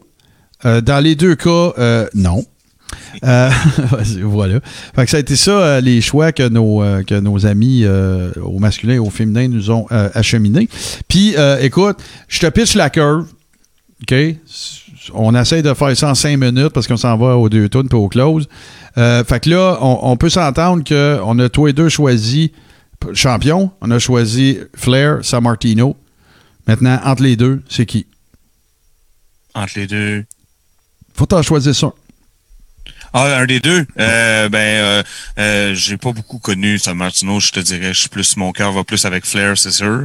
Euh, ça, c'est, c'est sûr que les, les, les, accomplissements de Bruno sont, sont très solides, mais euh, moi je les ai pas. tu sais, C'est pas des affaires qu'on peut même revoir, contrairement à Flair que tu sais, je- J'étais vieux puis ça faisait longtemps, mais j'ai quand même pu tout revisiter Flair à par les DVD, le network, tout ça. Alors que euh, San Martino, ben aujourd'hui c'est sûrement possible, mais quand moi j'ai commencé à triper sur la vieille lutte il y a une quinzaine d'années, c'était difficile de trouver des choses sur Bruno de toute façon. C'est vrai. Fait que j'ai comme moins, c'est c'est quelque chose que que j'ai moins euh, exploré. OK. Fait Mais- que, c'est fait que j'aime mieux Flair pour ça parce que Flair j'ai des vrais souvenirs. Là. connais, Flair, bon. Flair, il m'a fait vivre des émotions là, tu sais. J'ai trippé sur ses matchs, même si j'ai réécouté en Bon, ben, check ben. Moi, je, moi, je fais le même pic que toi. J'avais déjà répondu, en fait, euh, un peu, mais je vais te dire pourquoi. Puis, je suis à la même place que toi. Là. Je l'ai pas vu, Bruno. Là. Je, suis né en 73. Là, tu sais, fait que... Mais, je vais t'expliquer pourquoi. C'est que, tu sais, aujourd'hui, je trouve ça a l'air du Cirque du Soleil. Plus je recule, ben là, je vois mon autre gros milestone, il y en a eu plein, là, Ruthless Aggression, puis euh, euh, euh, ben, si je recule, après ça, tu as eu euh, Attitude Era. OK? Avant ça, tu as eu Next Generation, Brett, Sean. Puis avant ça, tu as eu le, le, le, rétro moderne. Puis avant ça, tu as eu l'old school, puis Bruno, il est là-dedans. OK? Ben, mettons que tu veux partir une fête aujourd'hui. Mettons que tu voudrais partir quelque chose qui donne le sentiment que ton champion, c'est un legit athlète, homme fort, droit, euh, tu sais, puis tout le kit. Normalement, ton pic devrait être Bruno. OK? Mais si je prends le meilleur mix de tout ce que je viens de te dire, c'est Flair. Parce que tu Ouais. pourrais pas partir. Fait que c'est pour ça que je prendrais Flair. Mais ça n'enlève rien à Bruno. Euh, tu sais, Bruno, s'il y avait eu des Wheaties dans le temps, c'est Bruno qu'on aurait vu ses boîtes de céréales. Tu sais, Oh. c'était comme ça. Euh, Flair, c'est pas la même affaire, c'est un heel. Hogan, oui, puis après ça, ben, ça en est suivi tout le, le- le marketing moderne. là. Mais tu sais, c'est- Flair, c'est parce que tu peux le mettre dans n'importe quelle époque. Il y a le côté entertainer, il y a le côté worker, il y a le côté talker, il y a le côté je parais bien, j'ai l'air d'un vrai athlète, il y a tout. Fait que c'est pour ça, moi. Que... Mais ça n'enlève rien à Bruno, là. Non, mais je comprends ce que tu veux dire, que si, mettons, euh, on fabule, là, mais si, si je, je voyageais dans le temps puis que je pouvais partir une ligue en 70, je prendrais Flair. Hmm. En 85, je prendrais Flair. En 94, je prendrais Flair. C'est ça, c'est ça. Flair, il s'est adapté plus. Ouais. Mais je vais, je vais expliquer. euh, Maxime Lévesque nous pose une question. Il dit Flair, c'est plus adapté à notre époque? Non, oui, absolument. Mais je vais te donner un autre exemple. Prends la NWA actuelle, là, celle de Billy Corgan. Nick Aldis, là, je peux te garantir qu'il il s'inspire de Bruno. Ouais, ouais, ouais, ouais. Ouais. Tu sais, c'est le champion, même s'il est heel, c'est le champion droit, toujours en habit cravate, euh, jamais gênant, toujours bien peigné. Tu sais, c'est ça. Flair aussi, il avait tout ça, mais il pouvait t'envoyer chier. C'est ça que Bruno aurait pas pu faire. Tu sais, même Non. en face, même en face, les promos de Flair, c'est épique, mon gars. La monte, le saut, il fait des, des, descentes du coude à son veston. Écoute, c'est. Tu vas, faire- tu vas vendre plus de tickets. Est-ce que tu vas en vendre pendant aussi longtemps avec Flair qu'avec Bruno? Bonne question. Ouais, parce que l'autre, c'est la longévité. Là, Voilà. Mais moi, moi le- le- le- la business Cirque du Soleil de la lutte en ce moment, c'est ce qui me dérange le plus. Et à la WWE, c'est en train de devenir, mon opinion très personnelle, ça enlève rien aux workers, ils font ce qu'ils se font dire, tout. Ils font ce qu'ils se font, ils font ce qu'ils se font demander. Mais moi, je suis en train de trouver que la WWE, pandémie ou pas pandémie, mais c'est probablement pire, je trouve que c'est en train de devenir un hostie de show de Cirque du Soleil. Et ça m'énerve beaucoup. Ça m'énerve beaucoup. Je trouve ça tough. J'ai de la misère à me rendre à la fin d'un Raw. Même en fast-forwardant, j'ai j'ai bien de la misère. Et je EW, c'est un peu pareil, mais je sens encore, tu sais, déjà, à tout le moins, tu sais, il te ramène un Jake the Snake, tu sais, il essaye de, de, de, de, de plaire un peu à- aux old schoolers d'une certaine façon. Fait que c'est pour ça que Ouais, mais en même temps, il y a plus de. Tu peux plus refaire des matchs comme en 89. Non. Il faut, il faut que tu sois un petit peu Cirque du Soleil, sinon tu te démarqueras pas, puis tu vas. Le monde d'aujourd'hui vont trouver que c'est plate. Ton Toto. match est plate. NWA Power. Ouais, mais c'était pas la- l'affaire la, plus écoutée, là. Non, Euh, mais, mais ça- au moins, ça existait encore. Ouais, mais Vince, ça fait longtemps qu'il s'adresse plus à des fans de Ah lui. ben non, lui, lui il fait de l'entertainment. C'est- fait pas. Mais en tout cas, fait que regarde. Hey euh, Toto, c'est super cool. euh, J'ai bien aimé ça. C'est sûr qu'on va réitérer ça. Puis moi, je te fais déjà une suggestion, genre meeting de prod. De ce qu'on pourrait faire, là. Je pense qu'on vient de découvrir quelque chose, là. OK? Mais on va continuer la- la- les territoires, on va continuer à avoir nos Ouais. patrons puis tout. Mais on va jumper une semaine. Fait que la semaine prochaine, on va faire les territoires. Ça va être NWA Hollywood. Et la semaine d'après, on va essayer de se trouver un patron. Puis là, j'ai- une idée. Ça va être le top 5 dans les mêmes catégories, mais les moins bons. Oh, shit. On va faire très différent. Alors, si vous n'êtes pas membre, euh, si ça vous intéresse euh, de faire partie des gens avec qui on va jaser, ben, on vous invite à. On va tout vous dire ça à la fin du show, mais patreon.com, oblique le carréron. Puis euh, sinon, ben écoutez, il y aura toujours il y aura toujours les lives et votre la poursuite de l'exploration des territoires. Fait que là, nous autres, ce qu'on va faire, ben, c'est pas compliqué, les amis. On va faire une courte pause, puis on va revenir avec les deux tunes. Cette semaine, c'est Toto qui choisit euh, la, la tune que- que- que- du show, si on veut, et commencer tout de suite à faire vos recherches parce qu'on va vous solliciter et je parle aux gens qui sont en train de vivre ce moment magique avec nous dans le chat. Petite pause, puis on vous revient. Dès midi, on tombe en mode Canadien sur Radio Marqueur avec Jeff Drouin. Tout ce qui concerne le Canadien et la Ligue nationale. Nouvelles, analyses, prédictions. Pas de langue de bois, pas de demi-mesure. En mode Canadien avec Jeff Drouin du lundi au samedi à Radio Marqueur sur marqueur.com. Alors, le peuple a tranché, mon cher Toto. Nous savons ce que sera la deuxième pièce qu'on va insérer dans notre segment Les deux tours. Je vais en parler un petit peu après, mais euh, c'est toi qui commences. Alors, qu'est-ce que tu as choisi pour cette semaine? Ben, on en a parlé tantôt. euh, ben, évidemment, on s'inspire toujours des lutteurs dont on a parlé euh, pendant le show. Euh, J'ai envie d'entendre la tune de Razor Ramon. Ça me Nice. rappelle plein de beaux souvenirs. Moi, je, euh, comme je te le disais hors de ma pauvre mère hein, qui devait chercher, euh, qui devait se demander qu'est-ce qui se passe avec ses estis de cure-dents parce que je passais mon temps à, à, à imiter euh, l'entrée de Razor Ramon et ça finissait toujours évidemment par un cure-dent euh, projeté. Ah, ça, c'est- excellent, vraiment. Euh, Puis la tourne est bonne, c'est cool, euh, c'est une, bon, une, une bonne vibe. Mais là, je suis content parce que, tu sais, souvent, là, puis écoute, c'est c'est très open, c'est un peu arbitraire comment on les choisit, mais on essaie quand même de développer des petits concepts. Mais euh, écoute, Carlito, de son passage, euh, tu sais, la toute commence. I spit in the face of people who are not cool. Je me souviens plus trop. Euh, intéressant. On va rester dans une espèce de. Tu sais, on est en plein hiver, la chaleur. Euh, ça- on va rester dans des thèmes euh, tropicaux ou en tout Caliente. cas ensoleillés, caliente, euh, ensoleillés. Alors, euh, ça va être euh, bien agréable. Fait que sans tambour ni trompette, on passe ça avec Razor Ramon et on termine. Non, on va faire le contraire, tiens. On va faire, on part ça avec le choix du public. Donc, on part avec le, le thème de Carlito à l'époque de sa run avec Ric Flair et tout ça là, à la WWE et on suit ça avec The Bad Guy, Razor Ramon. I spit in the face of people who don't want to be cool. You know what cool is? You're looking at.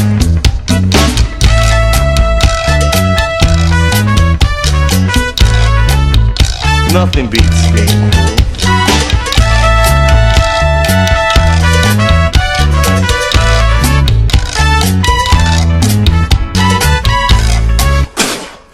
spit in the face of people who don't want to be cool.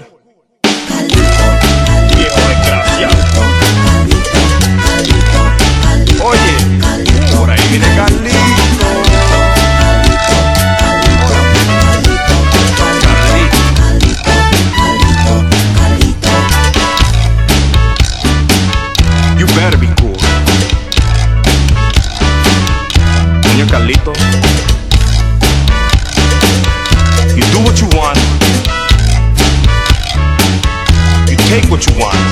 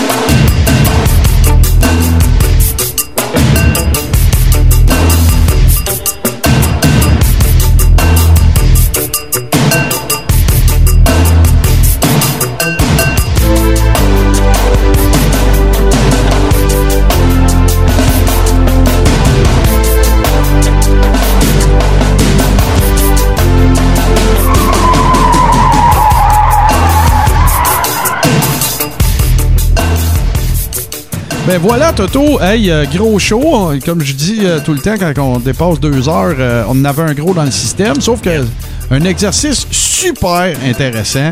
Et ouais, je pense qu'on on vient de mettre le doigt sur quelque chose de, pas mal le fun. C'est très interactif aussi. J'aime ça qu'on puisse lire pendant, dans le show, qu'on puisse lire les choix des gens qui sont avec nous autres et de, rendre ça toujours le plus interactif possible, le plus communautaire possible. Donc, euh, merci. hein, merci à tout le monde qui, qui se joignent à nous et on vous rappelle, bien sûr, à tous les. Pour ceux qui ont. Je comprends qu'il y en a qui peuvent juste pas, mais on les supprime pas les lives en passant. Là. Fait que si vous voulez nous écouter dans l'auto, parfait, il y a le podcast. Mais euh, si euh, vous voulez nous voir en rediffusion du live, on le laisse là, nous autres. Il n'y a pas de problème. Fait que Parfait. venez vous Ah, amuser. C'est bon, ça. Ben oui, ben oui, c'est sûr. Euh, sinon, ben écoute, euh, épisode 43, on s'approche euh, tranquillement euh, de Mania, euh, pas à la fois. hein. Euh, J'ai j'ai envie d'appeler ça Mania bis parce que tu sais, c'est le même logo que l'année passée, les pirates, puis Roman Reigns qui est Pirates of the, Car- the Samoans, puis tu sais là. Ouais, puis euh, moi, moi pour, euh, pour être bien honnête, euh, j'ai vraiment, vraiment une grosse impression de déjà vu parce que, puis t'es un peu dans la même situation, ça fait un an que j'ai pas bougé. Ma situation est exactement la même. moi aussi. Je suis pas sorti de la maison, si jamais ou presque. Euh, depuis un an, je, je, je stagne un peu. pas beaucoup, là, il se passe d'autres affaires aussi, mais je veux dire, Non, non, non. nos, nos vies sont toutes un peu sur hold, puis là, en plus, Ouais. ça recommence deux jours, pas de public, euh, avec euh, le même thème, puis le, le même visuel, puis tout ça. fait que ça- Mais là, tu sais quoi, Toto, qu'est-ce qui va être le fun cette année, c'est que nous autres, on a fait un gros changement dans nos, nos watch-along, en fait. Surtout pour ceux des pay-per-view, c'est qu'on regarde ça à Star chacun sur nos écrans, comme d'habitude. On veut pas se faire euh, euh, attaquer par Vince ou euh, la, Non, non. la RCMP, mais euh, on regarde ça en watch-along ensemble, mais en Zoom. Alors ça, Ben oui. ça, tu vois, c'est une bonne façon de faire différent de ce qu'on faisait habituellement pour regarder les pay-per-view et tout ça. On a moins de problèmes aussi avec euh, le fait de se faire barrer à cause du son. C'est-à-dire qu'on le met pas, le son, on n'infringe pas de copyright, sauf qu'on n'est pas obligé d'avoir un écouteur d'une oreille et un écouteur dans l'autre. Ça, c'est pas mal, euh, c'est pas mal trippant. Fait que, comment faire pour se joindre à ça, puis euh, tout le reste de notre contenu? Super facile, j'en ai parlé un peu tantôt. Patreon.com, barre oblique, le carré rond. Écoutez, c'est pas compliqué, ça coûte 5 piastres. Il n'y a, a pas 12 forfaits, c'est 5 piastres, t'as accès à tout. Tout le contenu exclusif qu'on présente, toute la, la communauté de la Rib Room aussi, euh, avec les, nos Ribbers, euh, que je vais vous présenter d'ailleurs dans quelques secondes. Mais euh, beaucoup d'échanges, j'aime ça parce qu'en plus, Toto, on a des nouveaux membres, on a Oh, des gens qui font des créations, écoute, du graphisme, du qui nous partagent des nouvelles qu'on n'a pas vues passer, qui nous mettent des vidéos vintage, c'est vraiment trippant. Une communauté super le fun, super super active, puis super amicale, chaleureuse, c'est super trippant. Et je les nomme, c'est Ghislain Comtois, Francis Furoy, Lucas Gouget, Frank Boulet, euh, Le Paumé, Sylvain Vinet, Pierre-Luc Delille, euh, GF Denis, Dr. Fun, Patrick Hamel, Mathieu Tivierge, Steve Bolduc, Patrice Labelle, Simon Dumas, Nathalie Marcil, Noxario, Guillaume Doré-Moïse, John Lachie, Denis Chouinard, euh, Tommy Kearney, euh, Pierre-Olivier Bernier et Jean-Charles David, notre petit dernier qu'on salue. Et euh, ben, si vous voulez vous joindre à eux, avoir accès à la Rib Room, qui est un groupe Facebook privé, évidemment, nos épisodes en podcast, euh, ça sont disponibles partout, mais euh, d'autres contenus, tout ça rétroactif, rappelons-le. Donc, euh, c'est pas, ah ben écoute, il y a plein d'affaires, mais je les verrai pas. Non, non, non. Tu mets 5 piastres, c'est 5 piastres mensuels, rappelons-le, euh, et tu as accès à ça euh, de façon rétroactive et à tout le reste de ce que je viens de d'énumérer. On va faire ma petite cheap plug, euh, Toto. Moi aussi, de mon côté, euh, je vous invite à venir. Bon, il y a plein de plateformes sur lesquelles je suis que vous connaissez déjà sûrement. Ça se passe pas mal le dimanche où euh, il y a beaucoup de crachats. Mais euh, sinon, ben, je vous invite à venir faire un tour euh, euh, sur Radio H2O, évidemment, comme toujours. Euh, en vous rendant sur radio-h2o.ca, les dimanches dès midi, j'anime un show. J'ai bien du fun à faire ça qui s'appelle Boom Chick Hour. Et euh, c'est une heure musicale, en fait, de musique acoustique au cours de laquelle je raconte plein d'anecdotes parce que j'ai une vie aussi en dehors de la lutte et j'ai eu la chance de rencontrer plein d'artistes dans le cadre de notre fonction de ma vie. Et euh, je vous raconte des anecdotes qui ont rapport avec eux autres. Tout ça acoustique, puis on a bien du fun. Ça dure une heure en général à peu près. Parfois, on a des invités, donc c'est bien trippant. Fait que vous venez sur radio-h2o.ca euh, à midi le dimanche. Sinon, c'est disponible en rediffusion à la fin du mois courant. Les épisodes qui ont été euh, diffusés pendant le 10 mois. Et je vous ajoute également une autre affaire, puis là, Toto, je t'en ai parlé un peu hors micro, mais j'ai parti ma chaîne Twitch qui est active les vendredis dès 21h, où c'est c'est associé au Boom Chick Hour, mais c'est pas le Boom Chick Hour, c'est genre le Mart Electric Hour, parce que je branche mes guitares, parce que je suis aussi musicien, je branche mes guitares, puis euh, je m'amuse, je mets des backtracks, je demande au monde de, faire des demandes spéciales, et c'était la première hier, et j'ai bien fait de ne pas l'annoncer publiquement, Toto, parce que je suis fucking rouillé.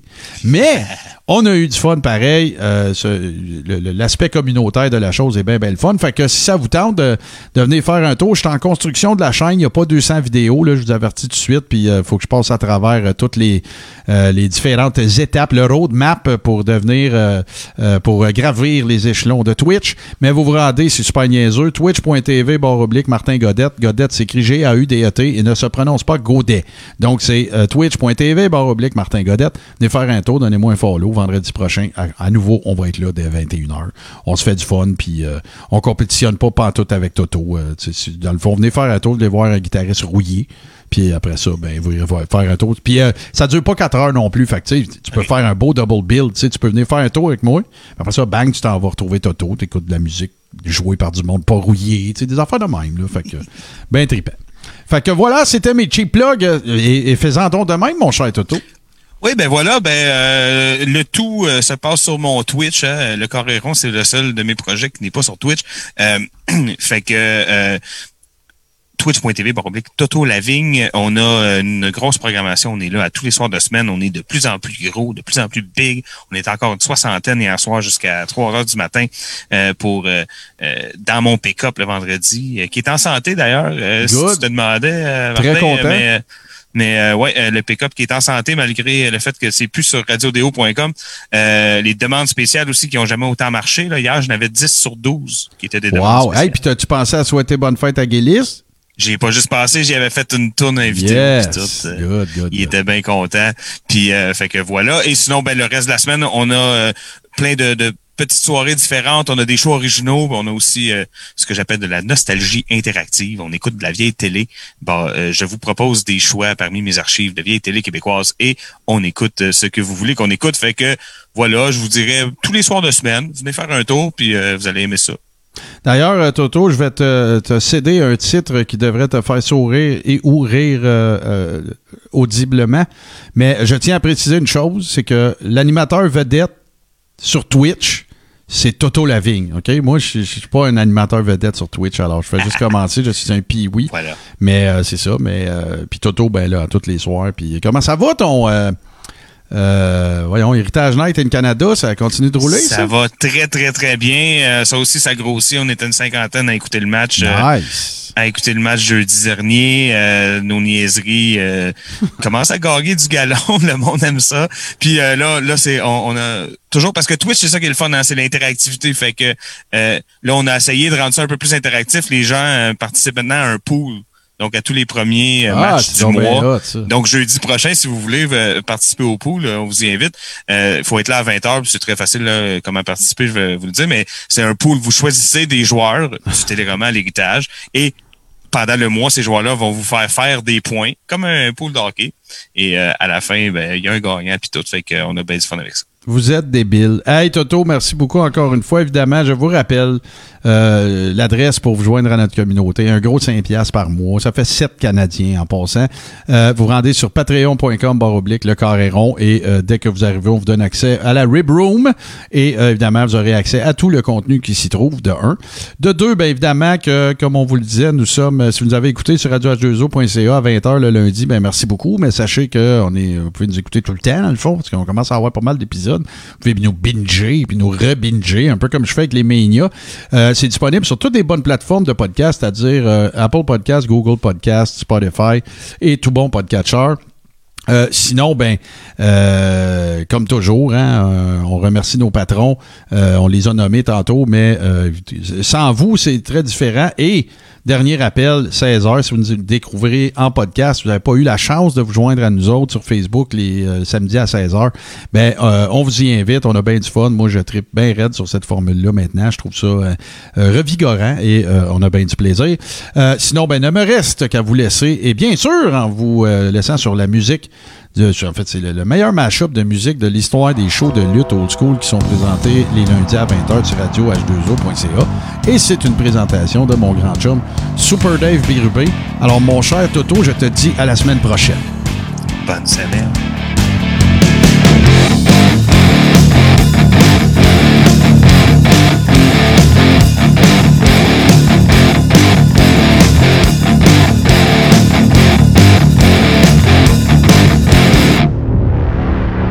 Membre de la famille H2O Web Media.